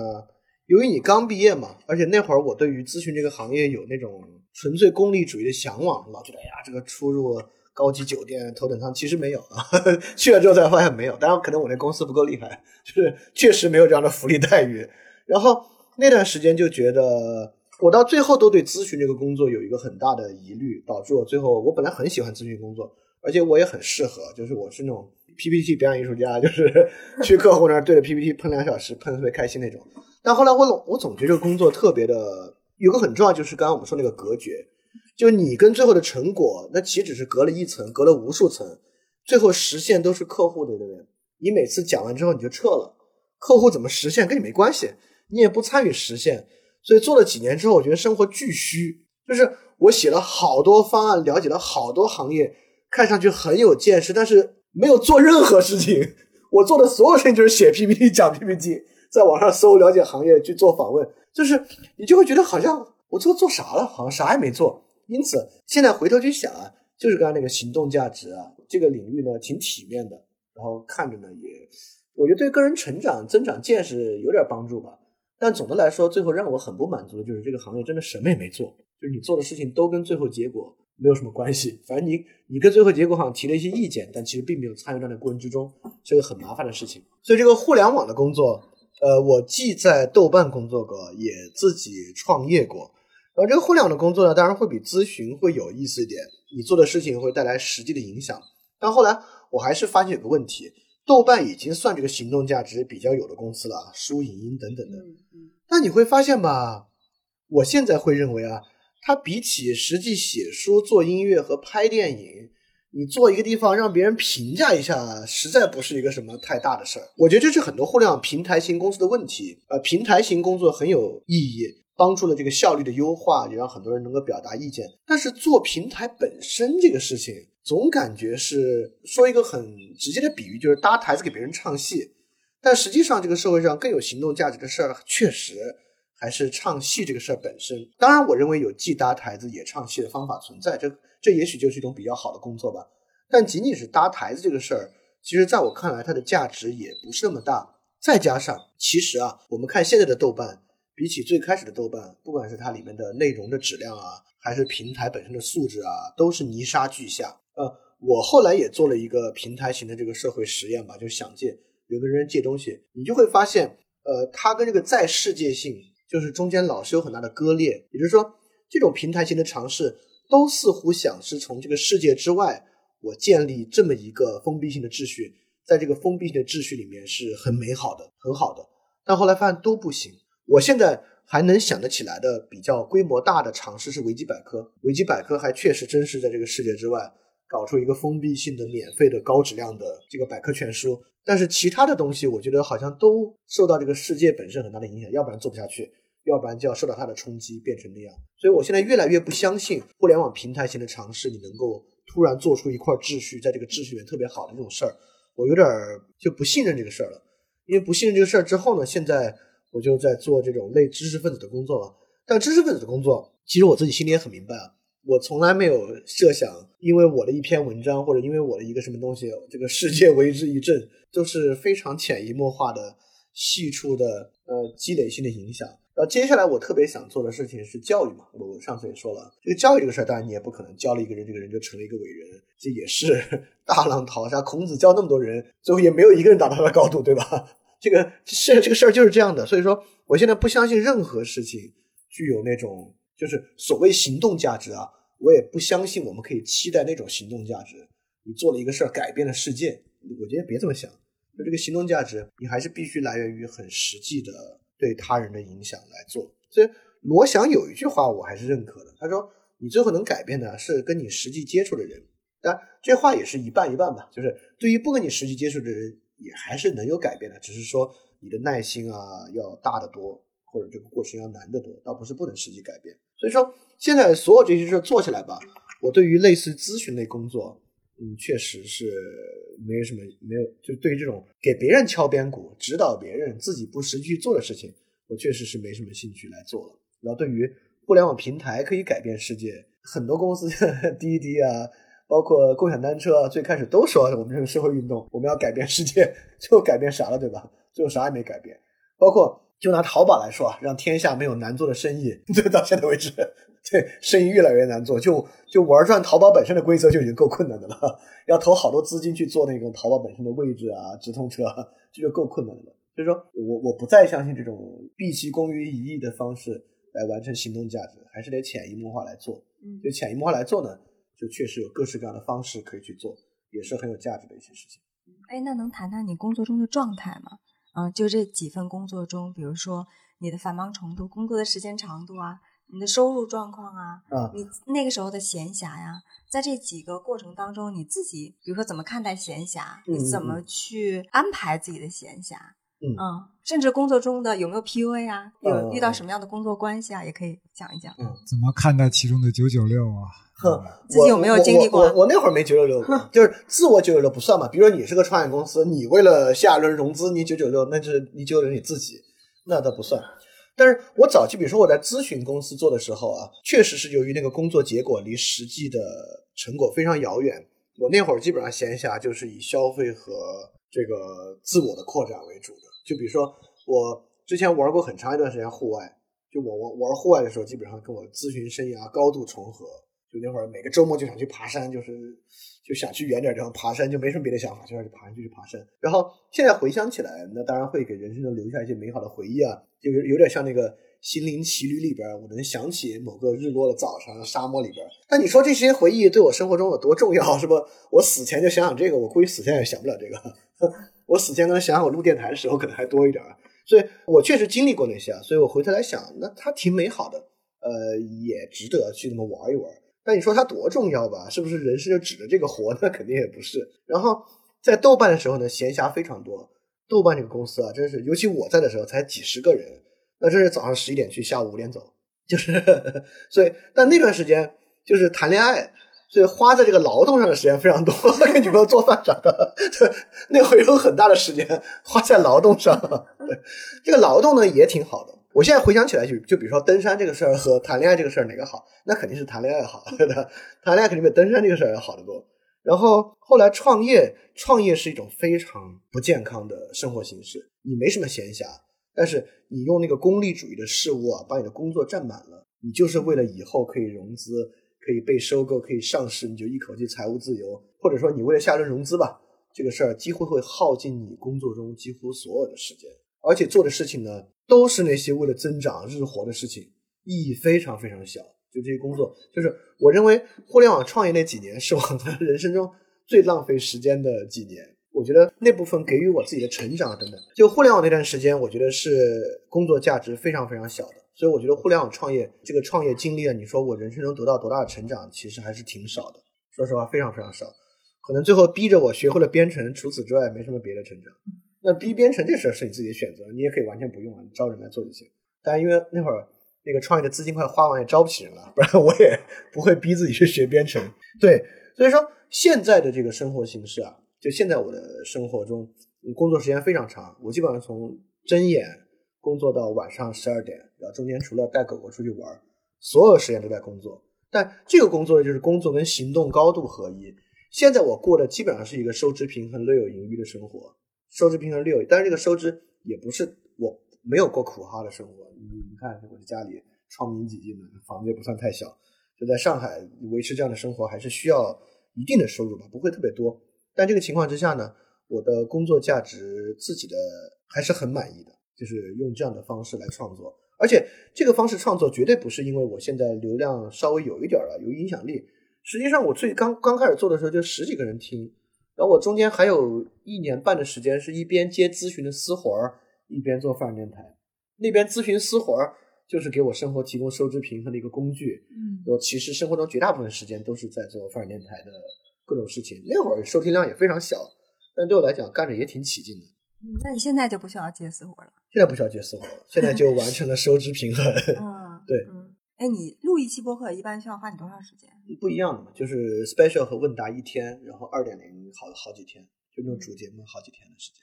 嗯对，还是比较长。所以我不是说只有自由职业的自媒体工作是好的工作啊，完全不是。我我认为在学校当老师，在医院当医生，这些能够跟实际的人接触的，而且跟人接触不会太受到 KPI 管理的，都是很好的工作。嗯所以我会认为这个社会上好工作是存在的，就有很多工作的实际效果是必须由人的感受呈现出来的。比如说医生，那个病人的病得治好，他来这疼，他离开这个疼或者他的焦虑得有所缓解，就这种工作你很难拿别的东西骗他。但比如我做一综艺节目，在网上三亿人看着，三亿人看满意不满意，豆瓣分高分低其实无所谓，就招商能有那种话题能运行下去就行。所以有一些工作它是必须跟人的实际收益相关，是骗不了人的。比如说，我认为教育具有这样的特征，然后医生具有这样的特征，甚至按摩师具有这样的特征。就很多跟人直接接触的工作，你没法拿数字骗自己，或者数字在这里面没法掩盖住那个实际结果的发生。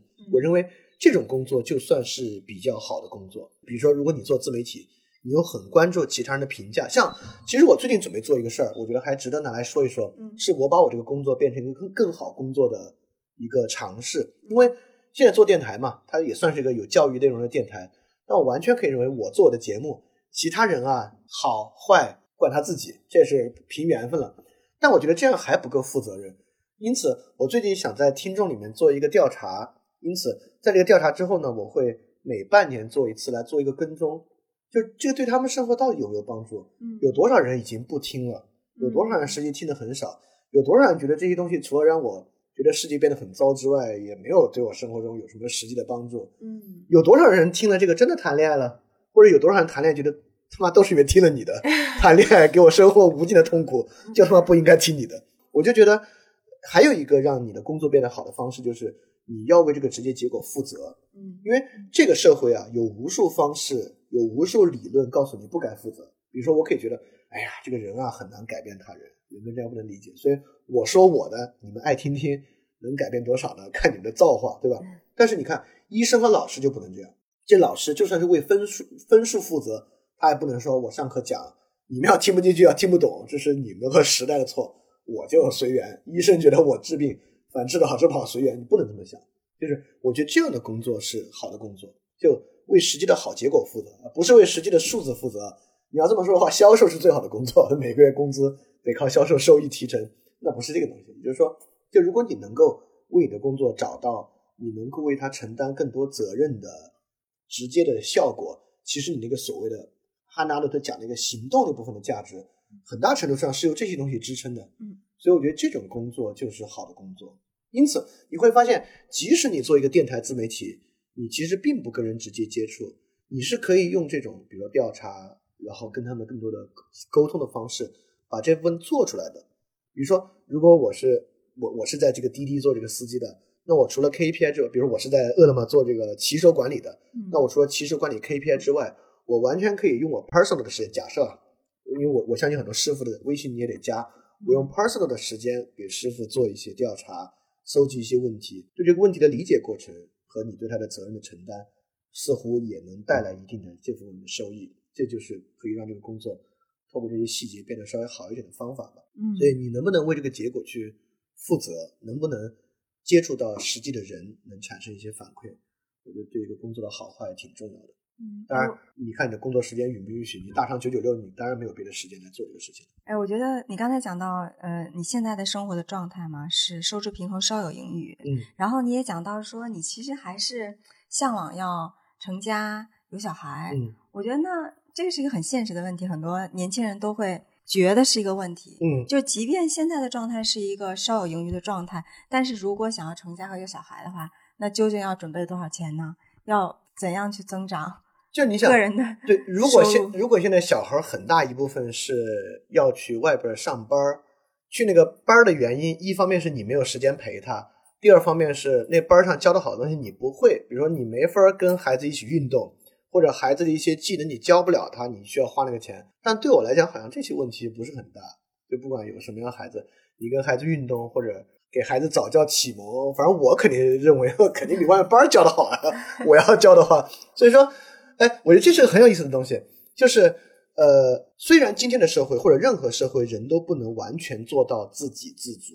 但如果你生活中的一切都需要靠消费完成，你家里的清洁卫生需要雇人打扫，你需要雇阿姨来做饭，你的孩子、你的宠物，你宠物需要雇人来遛，你孩子需要雇人来管，需要雇人来教他，就是我会认为这种生活就濒临崩溃的生活，就是一切都在外面由消费的关系来维持着生活，所以我会觉得一个人自己的生活还是有好多生活内核是靠你自己去完成自足的，包括你养的植物、你的孩子、你的狗狗等等等等这些东西，不是靠消费来维持，而是自己维持的，这部分就会给你一些安全感。对，你你会发现好多东西不是靠钱的，对我觉得这部分的安全感对一个人去做生活选择还挺重要的。当你有能力去安排你的生活，你自己有能力完成自己的闲暇时间娱乐，那你谈恋爱也会认为，那多一个人，我可以把他引入到这种生活形式中来，而不是每个周末都需要靠自己消费，中午吃什么，晚上吃什么，下午干什么，晚上干什么，所以都靠消费填充，你会觉得压力很大。当你自己能够完成的话，就会好一些。但是我觉得还挺长的。就我刚才听你讲你自己的那个几段经历，我会觉得好像有些地方也也有也有一些类似的一些感、嗯一些感想。嗯，我们虽然做的是咨询哈，但是我嗯在想，为什么早些年我做咨询的时候倒是没有太多？可能一方面是没有想太多，一方面可能是我们所做的咨询的那个性质。对我有个感觉，就是你们一直跟消费者是面对面接触的很近，就我们那种咨询都是通过报告跟消费者接触。对是 对，对我们一个是跟消费者，因为我们其实是面向消费者，然后我们试图去理解他，在这个过程中是有很直接的接触的。对对而且我们是年轻人去理解年轻人，所以直到今天，我们的研究员都会觉得说，哎，每次看到一个同龄人的一个状态、一种生活，反过来关照自己的生活，这个过程中是有很多的反馈和互动的。对啊，然后呢，呃，然后跟他们采访完了之后呢，会成为朋友，成为你新的社交圈，嗯然后也会有后续的一些那个，就改变你自己的生活。就比如说现在嘛，你们开始直接关注他们的生活，能想为他们的生活的困境提供一些解答。对哪个咨询公司在做这个事情？对，不会这么做。包括我们从一开始呃成立青年志的时候，我们就会说啊，我们每一次跟年轻人做完采访或者开完一个座谈会之后，我们去 entertain youth，然后 dismiss client，就是在这种过程中，其实是有很多很很直接的反馈的。然后另外一方面，到客户那边可能也没有特别呃想要改变他的怎么更多的东西，就觉得说，哎，我们想讲的这些关于人的状态、需求的东西，你 get 了吗？有感受吗？然后有的时候有一些客户那边也会有人，因为跟我们一起做田野嗯什么的，他会产生同理心、同情心，然后甚至也反过来觉得说，哎，好像我我自己的这种工作或者是我的生活，嗯也能够从中获得启发。哎这个这个是我们其中能够获得的一些。我有点好奇，就哪种客户他的心态能开放到接受这种东西？其实是看人的，就是当然人又是取决于公司的文化的。哦对对对确实，在某些公司里，这样的人就很多。对，然后跟行业怎么同一个行业同一个产品，某些公司里就是会非常不一样啊，就是因为我是我回想我以前接触那些客户，就他们既没有时间也没有心力来干这种事情。对，就是有些公司的 文化真的是恐惧驱动的。对然后恐惧驱动的情况之下，就很难有这个大脑中的这种 capacity，还去关心人啊，了解这个。有些公司文化下，它是比较有安全感的，嗯。然后他也相信他做的那东西应该对人是有价值的，还是有这样的公司的。哎，对我我想我想插一句，就是确实，呃，就很短的一句，嗯，竞争太激烈的行业或者利润太高、规模太大的行业都有这样的问题，所以我觉得年轻人应该避免进入这些行业。对，一个是行业，还有一个是我们最近在回看我们各种的客户和我们喜，就青年志一直是挑客户，嗯挑那个研究的问题嗯或者项目要解决的商业问题的。然后呢，我们会发现有几种范式，我们其实并不太喜欢最新的这种范式，就是以前有一些公司它是技术科技的这种发展驱动的，嗯。大量的研发呀什么，它可能没有那么关注人。嗯。然后呢，但是他后来逐渐也会关注人。嗯。然后还有一些公司呢，其实是就是更传统企业当中有一些大公司还是很不错，它是从人的需求出发，因为他成功来自于这里，嗯然后他还是会始终看向这里的。嗯，然后其实现在很多互联网的这种范式之下，其实人都变成了数据，对，然后它就像你前面讲到，它是 KPI，它是流量，它是我怎么样可以赢者通吃，嗯，嗯，就在这种情况之下，是人就变得没有那么重要了。对对，对，所以就是真的和他自己是在哪种范式下面去发展。然后我们最近正好在开战略会嘛，嗯然后我们还在说我们应该更多的服务于哪种范式，而不是哪种范式。就是嗯我们嗯希望哪种范式能够赢得嗯多一点的市场空嗯间。就是所以我们也会把我们自己咨询业的这个做的小小的这一块事情，把它像放到一个更大的一个链条当中去，然后想嗯我们其实是在服务于哪一个链条、哪一种范式，可能这个也会给我们一些这种意义感。嗯嗯嗯嗯，确实是，然后，呃，包括青年志有那么几年，我们真的是逐年增长的还挺快的，嗯但是团队会不开心。嗯嗯然后呢，我自己也不开心，因为在学那些商业管理的东西的时候，一开始觉得挺有道理的，嗯就是效率确实有很多提高的空间呀、然后那个你你如果不做的增长，不做得更大的话，你确实就会就是整个经济和商业的那范式下面是说，你不增长，你可能就会死啊，你的嗯抗风险能力就越来越小啊，别人就增长了，然后它会制造很多的恐惧，你知道吧？就包括我的一些导师什么的 mentor 也会说，你看，如果你不增长的话，随着那个大家年龄的增长，那别的公司就会把你的人都挖走拉走啊，嗯然后然后好恐怖，然后那这些东西它都会你的那个压力是。对，然后但是我们是在一八年底的时候，就可我估计我那阵儿也估计也抑郁了一阵儿了，就彻底觉得这些事儿不能这么着搞。呃，对对对在那之前其实也有过一些机会，可以比如说把公司卖掉啊，对嗯吧？然后你这公司只要承诺某一个增长的情况，嗯呃然后你几年之后你你就明白明对吧？，收购到一个大集团下面去，对对对，那有几年这种事儿非常多。对对对对然后我们也有这样的机会，而且距离是很近很近的。嗯但是到最后的那个关头的时候，我们觉得不能这么着弄，然后就寻到处寻找那个让我相信这种出路。可能比如我记得那时候还有看那种书，它专门讲小公司能够活五十年或者一百年的那些小公司，人们就想这种东西它一定可以存在，没有说的那么恐怖。是是然后到一八年底的时候，我们开始就是去做那个青色组织，就 T organization，啊、就是其实也是一个有个叫 Fred Frederick Lalo Lalo 是一个法国人，嗯然后他是一个咨询公司出来的，嗯然后他研究了这个世界上的嗯几十个案例，从几十人的小公司到上千人、上万人的公司，嗯包括制造业，然后新型的行业，然后包括就是各种各样的国家啊，也不都是在一些很发达的一些国家。然后这些公司里头呢，这些人他们是可以有意义感的、使命驱动的，然后他们是可以自主的啊、嗯不是有这种上下级很压迫你的。嗯，然后他们的人是所谓的身心完整的，嗯就是工作跟他不是割裂开来的。然后他去研究了这些公司的一些共性，然后包括就是跟这个青色组织当中有一个具体的操作方法叫合弄制，我们现在也开始合弄制 （holacracy）。哦，holacracy 呢，什么意思啊？它是这样子的，它是说在工作的这个场域当中的权力关系是可以被根本的改变的。就是传统的组织当中是上级的权力比下级大，所以你要在一个组织中做一个改变的话，你就得层层的去影响到更大的权力，嗯然后这个改变才能发生。所以他要做的一个实验就是我怎么样让一个普通人在一个组织中可以让一个改变发生。然后这个时候呢，后来他就发明了一个操作系统，被他称为他说这是一个 social technology，、是一个社会技术嗯、那就是所有的人可以根据一个章程，它有一个叫 Holacracy 哦 Constitution，、对公司进行治理。所以现在青年制就是这样的。这个治理会包括什么呢？比如说，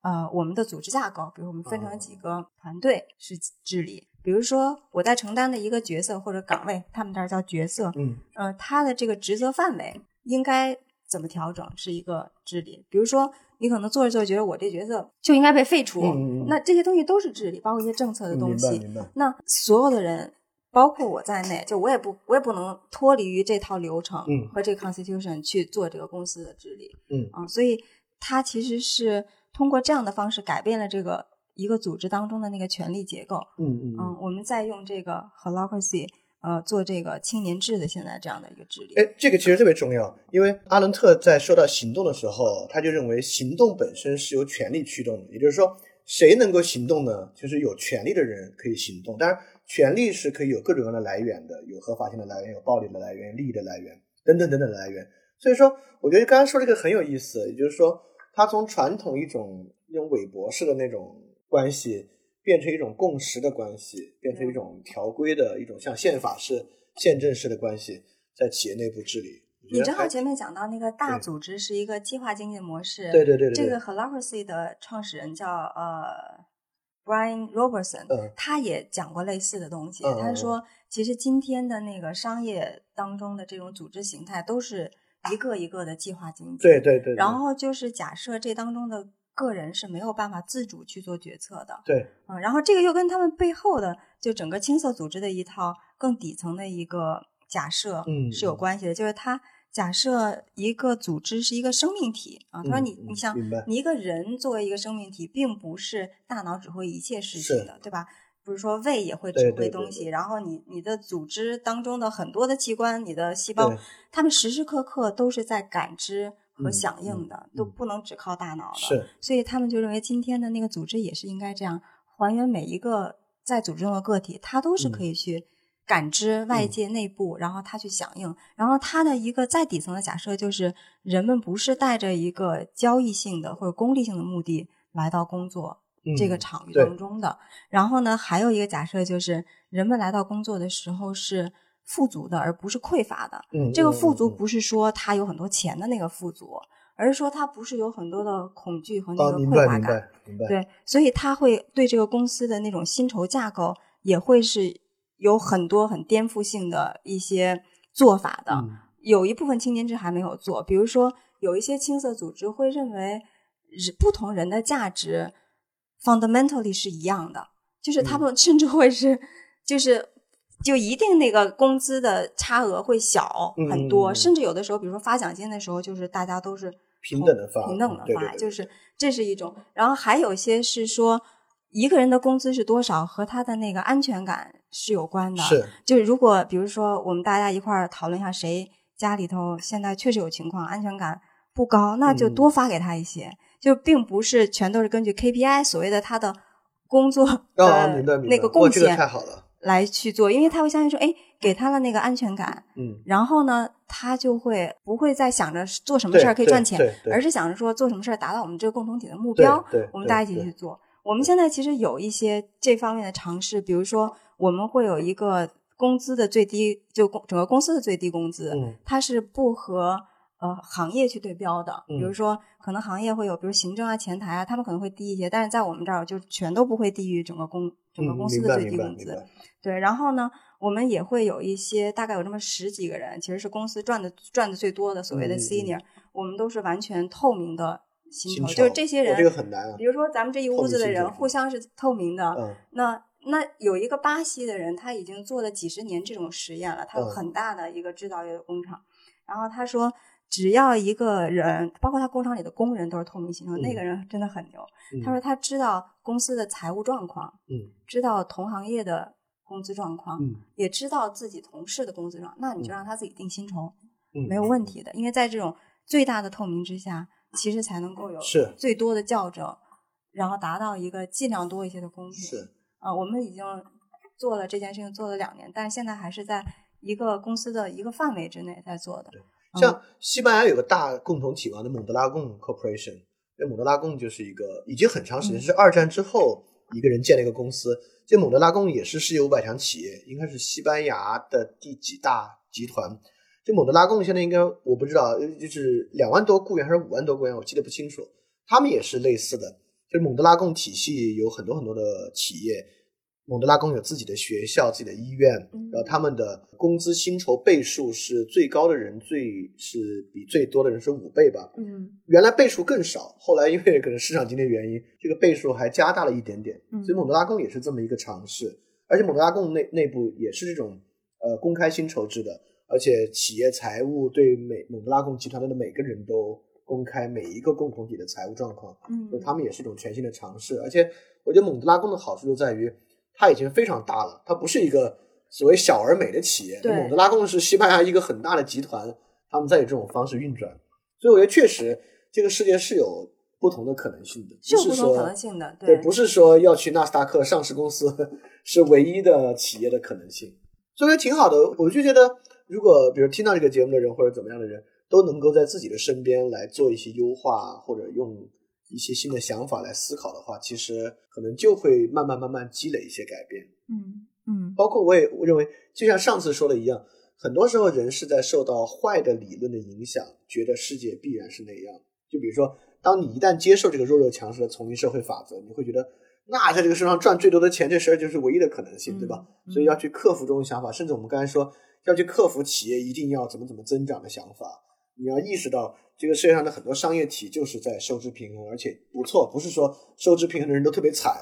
收支平衡是一种低级状态。嗯，就很多维持收支平衡的组织、个人，实际上活得挺起劲的，嗯活得也挺好，并不是每个企业都要怎么样。我们现在讨论的很多工作中的很多问题，确实是由过去的经济形态、现在的技术和过去的工作场域的文化所造成的。但工作它一个很重要的特点是，它确实你是在一个社会组织里面工作，公司它不是抽象的，它是具体的，它是个社会组织。所以，既然是在一个社会组织工作的话，那你就得处理一个人在这个社会中生存、呃互动、生活的一个基本面。所以现在其实全球的非常多的公司是试图去解决这个问题，本质上是在重塑公司或者工作作为一个社会组织的一种经验和形态的可能性问题。那我们过去讲的很多，确实是像刚才你提到的，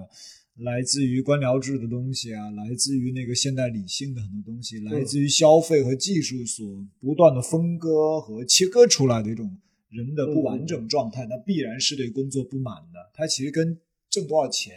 加不加班，其实本质上没有那么直接的关系。那现在很多全世界这些组织做的探索，其实核心还是围绕这个人的基本面去展开的，嗯想去重塑这个组织的形态、权力的形态和公司的文化。所以刚才丽塔讲到的，千之也在实践的这种青色组织或者组织进化的这个大的浪潮里面，嗯我们还是看到一些希望，就像你说的，这个希望里面其实有三点。其实不管现在的公司还是现在的人，我们去选择工作的时候，其实是需要考虑的。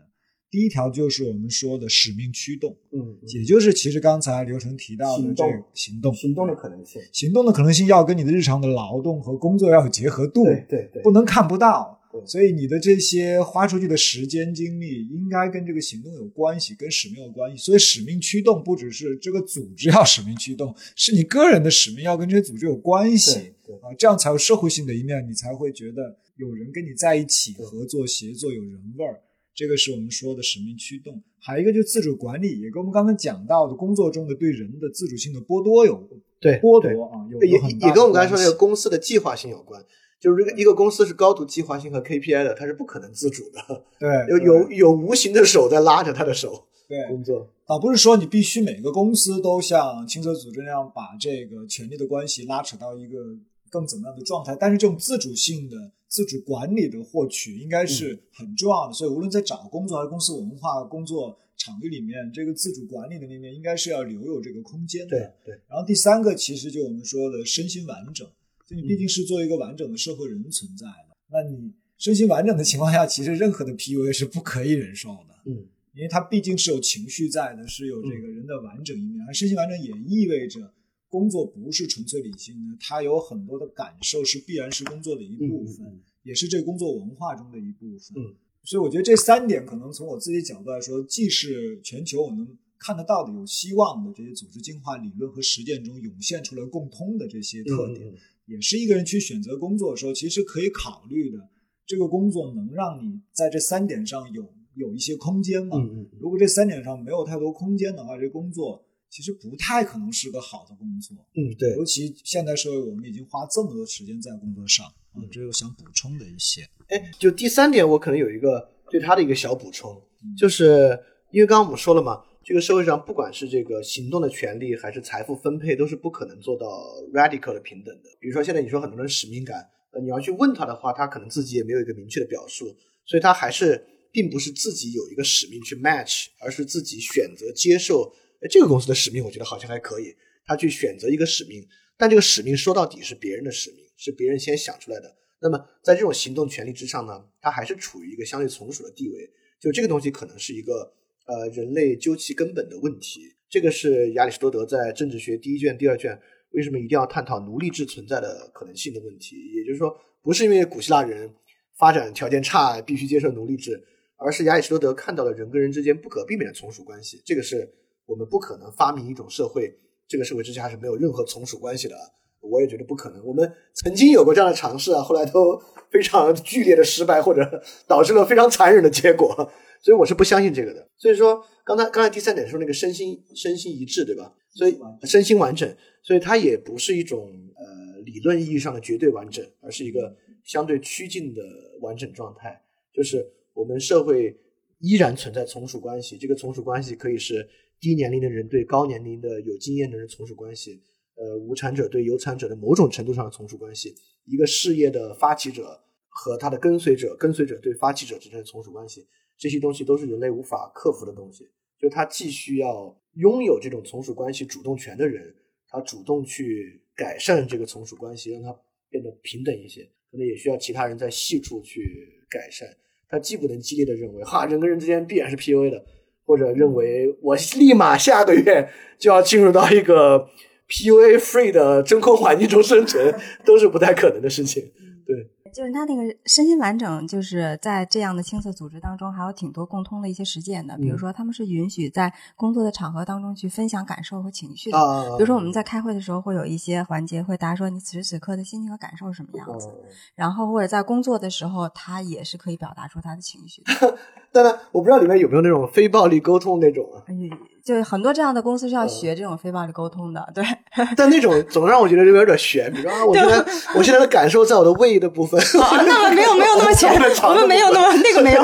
那个还没没有到达那个地步。那个我就是就是什么样的情？就是我现在嗯此时此刻觉得挺开心的，或者说是挺。挺气愤的，或者说觉得很疲倦了，已经搞不动这个了，啊这都是可以去说的。就是把那个传统工作场里面这理性人的部分呢，明白要去削减一点，呃削减一点。就是你明明挺累，你就说出来挺累，那别人才有感受。对，就不要那么目标导向。我们对对对不把这儿弄完，别回家。就是你如果在工作的场合当中允许这些情绪的表露，那人和人之间会更多一些同情的东西，彼此的交流，然后他的那种异化也才能够少一些。对对对嗯，他不可能每个人是一个标准化的一个存在。对，还有就是你今天讲到的那些事情里面，就是这种行动，很多时候又变成对具体问题和具体人的一种影响。对对我我们其实今年在使命讨论的最后，其实很多同事达成的一个一致，也是秦人志讲的很多使命落到我们在今天的语境下去思考，确实我们也转到了更具体的对人的影响。每一个咨询项目，每一个媒体内容，就是你也不追求那个大的量，但是你触及到的每一个人，无论是客户还是年轻人，嗯还是你身边的同事，那这个影响其实可以是很可见的。是是是是我觉得会更踏实一些，这个使命也会。是是是，确实是。嗯，我觉得像你们也是，就对自己的这个事业和这个项目的结果有这种负责的态度。如果你真的直面一个人的话，你是没有办法不去负责的，因为他的所有东西，包括你们说在企业里面能够表达情绪，那也是一种对员工的负责态度，因为他的工作状态的好坏会直接反映出来。如果如果他们自己彼此有的时候觉得也挺累，他们会抱怨，这还在工作中还得处理别人的情绪。是治好的，是吧？嗯，就是要去处理别人的情绪，像工作中要就要处理你的情绪了，对吧？那那个山和木雪要说啥？对，有什么要说的吗？对不起，我们今天这个行动权力分配就很不平等，只有三个麦，所以说 没有给你们麦，非常糟糕。就觉得环境很熟悉，然后好多我们熟悉的书，各种人类学的啊，社会学研究方法、经知什么的，跟公司一模一样。都看了一遍。呃，我是觉得，就是也作为年轻人的一份子，就是我觉得确实就是给了年轻人如何选择工作，可以考虑些什么，给了很好的建议。因为青年就是我的第一份工作，我也是经历过这些选择，经历过这些曲折过来的。嗯，但是选择之后还是会有一种迷茫和不确信的状态，也是跟同龄人相比较而言，因为虽然我们这个年龄层没有到说什么有功成名就的这个状态，不会有真的物质性的比较，但是你会在这个指向标这个坐标上，你会怀疑自己的选择是不是迷失。就是当你的 peers 他们都在一条主流评判的方向上行走的时候，他们可能就是有一个家长一听都能理解和 知道的职业，嗯或者看起来都有一个就是很正向的一个晋升的路径。虽然我们此刻在同一水平线上，但是你会怀疑说，你预想自己之后的人生，你会觉得自己此时可能看不到方向，但是如果在之后呢，这个指向标就是选的是不是对的？对，嗯，会有这种定位上的迷失。所以我觉得我们今天的访谈很大程度上解决了大家选择的问题。嗯嗯，但是选择之后怎么坚定自己、说服自己，然后让自己可能在我们选的这条非主流道路上没有一个坐标的环境里面，嗯还能够自洽，然后坚定继续做，对，可能是下一步的问题。哎，这个问题真好。这个问题我我都有一个回应他的方式，就是说，呃，那个主流的路径其实还是本质上建立在这个财产分配的基础之上的，就是那样的一个职业有更好的财富的发展，就是它有一个假设，这个假设当然是现在社会上的一种信念，就是我们的生活问题是可以靠钱来解决的，就是可以靠消费解决。像我们刚才说，你的狗有问题，你的孩子有问题，都可以找到消费的方式去完善。好像消费是一种更容易完成一个个人自足和安全感的方式，但实际上还不是。就人即使你消费够完善了，你有时候人也处理不好自己的情绪，他会抑郁症等等的，他处理不好亲密亲密关系等等等等。所以人要活得好啊，本质上我觉得不不是本质上，就是很大程度上，钱还是里边挺重要的一个要素，但绝对不是单一能够决定的要素。所以，如果一个工作给你的成长主要是钱和事业发展的，那势必你在处理你子女、处理你的朋友、处理你的父母、处理你的呃爱人等等问题之上，可能都会出问题。而这些问题不是靠花钱可以解决的。所以说，比如说青年政治工作，我在工作上还要在意同在意同事的情绪，那我就觉得这其实是个很好的练习，因为你未来也要去在意你亲密关系的情绪、父母的情绪、你孩子的情绪。那有这种练习，好过于你的所有情绪处理都是在钱和权力之下进行的。那很可能你会就把这个带到你的生活中去，带到你跟你爱人的沟通、跟你子女的沟通上去，你也是在以钱和权力去处理情绪，这就很糟糕了。相反，我觉得这个才是一种主流的方式，是一种能够照顾到人的比较完整的需求和在生活中所需要的各种各样技能，处理各种各样问题的一个方法。而如果一个一个职业路径很主流或者很赚钱，那其实好多生活问题它都没有覆盖，并没有教给你如何去处理的方法。你到时候还是得去得道上听点课，或者 找个心理医生什么的去解决它，对吧？我我有一些回应哈，就是我可能确实年纪这几年大了一点儿，我其实挺能理解刚才陆雪提那个问题的，就是它问题是不同层面的。你到底在处理一个工作选择的问题，还是处理一个生活状态的呃个人成长的问题，还是在处理一个生活状态的问题，还是在处理一个对人生的整个意义的判定问题？嗯，它是不同层级的。嗯，每一个层级问题如果不能形成一个完整的叙事的话，它比较糟糕，因为你在一个层级上做的选择，嗯你要获得下一个层级的支持，你才有可能是自我自我圆满的这个说法。对，我觉得这是一个关键的一个逻辑。那在这个逻辑之下的话，你说的那些不确定，其实确实来自于更深的那些问题。那些问题有的时候确实要靠生命经验去去解决对的。那些问题不确定是非常正常的。也就是说，你如果现在在当下做这决定里面，你是觉得 OK 舒服的，按理说，即使你那些层面问题还还没有太多 figure out 清楚的话，也应该说是这个选择是对那些问题回答的一个对努力。对，当你等年纪大一点，生命经验多一点，你说这些东西能串起来的时候，你觉得挺好的。对，然后，如果我们期待这个东西还是一个直线性的一个个问题的回答，而不是说你每一个动作都会通往同样层级的回答，比如做饭也可能是通往这个层级的回答。嗯，如果以那种方式去期待未来再过十年生命经验增长，过去回答这个问题的话，你仍然会很焦虑。所以同样是有层级的问题，但如果你在每一件事情里面你都试图去 嗯触及，而不是等待未来的更多，对也能部分缓解这个问题。然后再说一个特别理性的方法可以缓解这个问题，就是重要的不是现在这个东西主流不主流，因为主流和不主流这个词，我觉得嗯稍微有点问题，但是其实也可以做理性判定。比如说研究咨询这个职业，即使在就是或者说这个工作啊，很窄义上的这工作，嗯，其实在未来很长时间仍然是很值钱的，对因为你是还是在发挥人的很有创造力的那些部分。从这点来说，其实你你你在从事一个特别主流的职业，只不过在在在中国非主流公司，啊，对，只不过这个公司比较奇怪一点，对吧？非主流。对，但这个行业是非常主流的，而且从未来的，无论是我们说最世俗的收益判断人，我觉得对人有时候也要实际一点去判定这件事。其实这个东西是，其实可以做这个判定的。比如说说的那个简单一点，你现在一定要去做公益，那你也可以很简单的判定，这个就就你的所有的收益啊、成长啊，最世俗的指标，它一定就基本停在那儿了。对，但你现在选的这个行业不是这样的，它不会停在那儿的。嗯它有它的天花板，但这个天花板比这个世界上很多其他行业还是要高太多了。所以这些事情是完全可以从最世俗的角度解决的。嗯，也就是说，一边你要很世俗的去知道自己的选择是什么，在世俗的地图里面，但另外一边你也知道这种迷茫和不确定是是挺正常的，但是不能靠那个等待，其实它的每一个点上都是可以试图去获得。对我在这个年纪还在每周末登山呢。啊，对，我其实想给的是一个挺感性的一个回应，就是我首先特别感谢穆雪提的这个，我觉得这是一个特别特别好的问题，嗯，而且我特别特别的理解，嗯，我刚才觉得好像很难回应，因为我太理解了。后来我想了一下，我会觉得说，嗯，其实这个它是它是你的一个 question，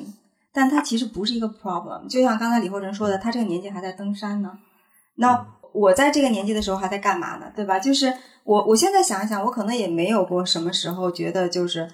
绝对的特别的确信，或者特别就特别坚定、特别坚信对这个对自己的选择就没有怀疑，或者说没有什么担忧，很有安全感。我觉得那也是不太正常的，不太可不太可能的一种状态。所以，嗯，嗯，它它不是一个 problem。对对对，我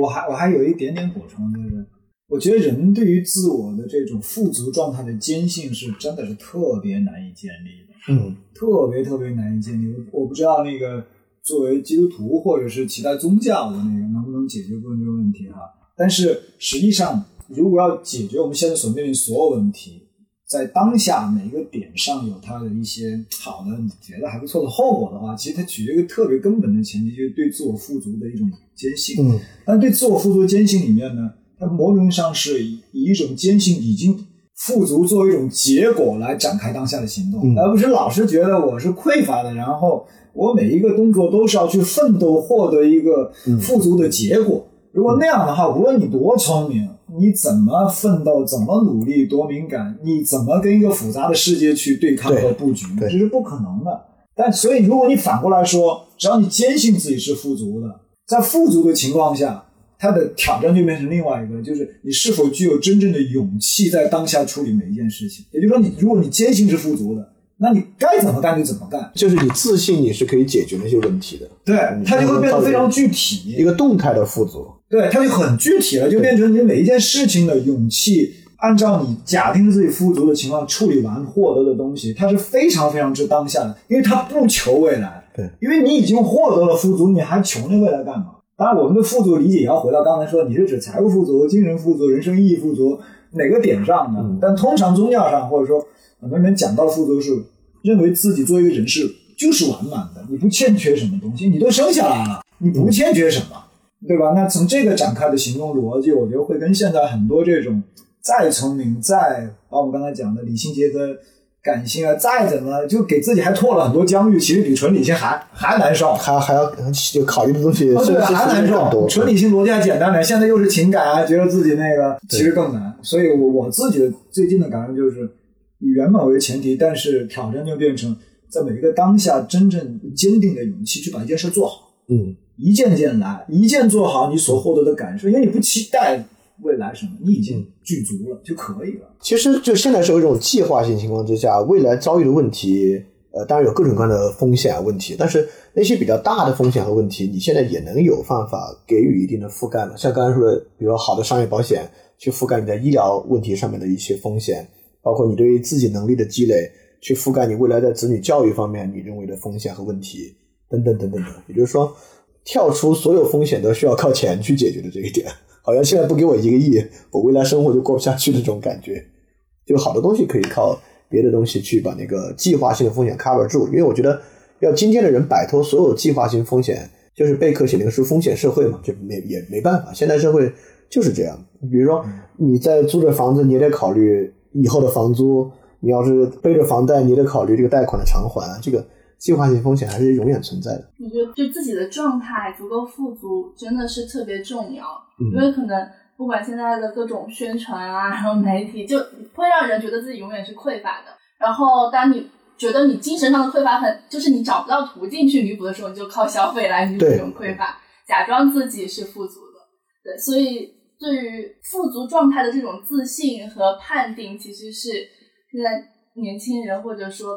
甚至不是年轻人，是所有人需要建立的一个状态。我我就觉得这个不是个证明题，对，就是这个你 faith，对你活到那个状态你就来了。这玩意儿，对，它是一个结果，它不能作为一个目标去追求。对是，他不能想我怎么能自足，那这个问题 想不了，我觉得。对，这这个 phase 是我们说就是你你要惊险一跳，你对你可能生活有变动，whatever，或者你就就信了，要么就是你确实没办法，你家庭啊或者你的教育都都给了你，要么有的人生来的性格他就是这样。对吧？但是好多人是，就像你刚刚说的，被影响到了之后，本来还不错的，挺高兴孩子，对，哇，他天天呱呱呱呱的，然后本来挺聪明的哦，表现的那个情况就是越来越觉得自己匮乏，对做的挺好的还不满足，对自己越来越苛刻，对别人也会也会苛刻。所以把那种坏理论干掉还是很重要的。所以你就很努力，现在在通过翻转电台一点点把很多对，干掉干干掉坏理论。干掉坏理论，嗯，这是你在做的事儿。好，好，对真的还想说，年轻人真的很好对对，就是坐标系的那种缺失，因为可能社会你知道那个坐坐标系太稳固了，对，我们一旦不在那个上面，都觉得自己是不是错了，而且这个东西没有办法验证，嗯。就是你不走到所以你看咱们自己写的那个趋势它是没有办法验证。去年写的是这个自我是重定自我的刻度，嗯。重定自我的刻度是极难的，年龄刻度、人生的成长、职业刻度，whatever，原来是有指标的，嗯。同龄比啊，或者是多样性指标也是存在的，不同的职业，对吧？嗯。好像都是有的选的啊、但是今年我们那趋势，那自我那个我们叫开放自我，为什么呢？因为你靠自己去指定那个。对，那个刻度太困难了，对对对就失去的没有刻度的世界，其实比那个是要复杂。但这个时候，如果你要建立富足性，你开放你自己才能富足，就让别人进来，让刚刚我们讲了很多的，让他者的价值，对让那个行动的价值占据你的生活，让养狗的时候狗的喜悦，对吧？对对对占据你的生活的时候，你的富足才能真正被建立起来，不然就是确实要天生觉得自己富足有点困难。好 OK，那好那我们今天就到这，感谢李厚成。哎，不谢不谢不谢，谢谢你好，我们们，下次再聊。好，下次再聊，嗯，下次再聊，谢谢。好，拜拜。拜拜。拜拜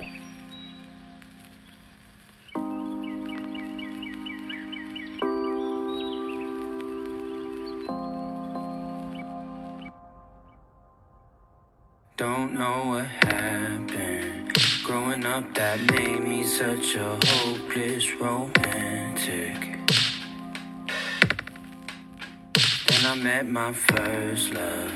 Four years flew by, then I dipped to live like a savage. Then I faded karma. Had a bad fist fight. Bitch gave me a black eye. Gotta follow my dharma, defeat my anger, clean up my third eye by the end of it all. I'll be on the cosmic by the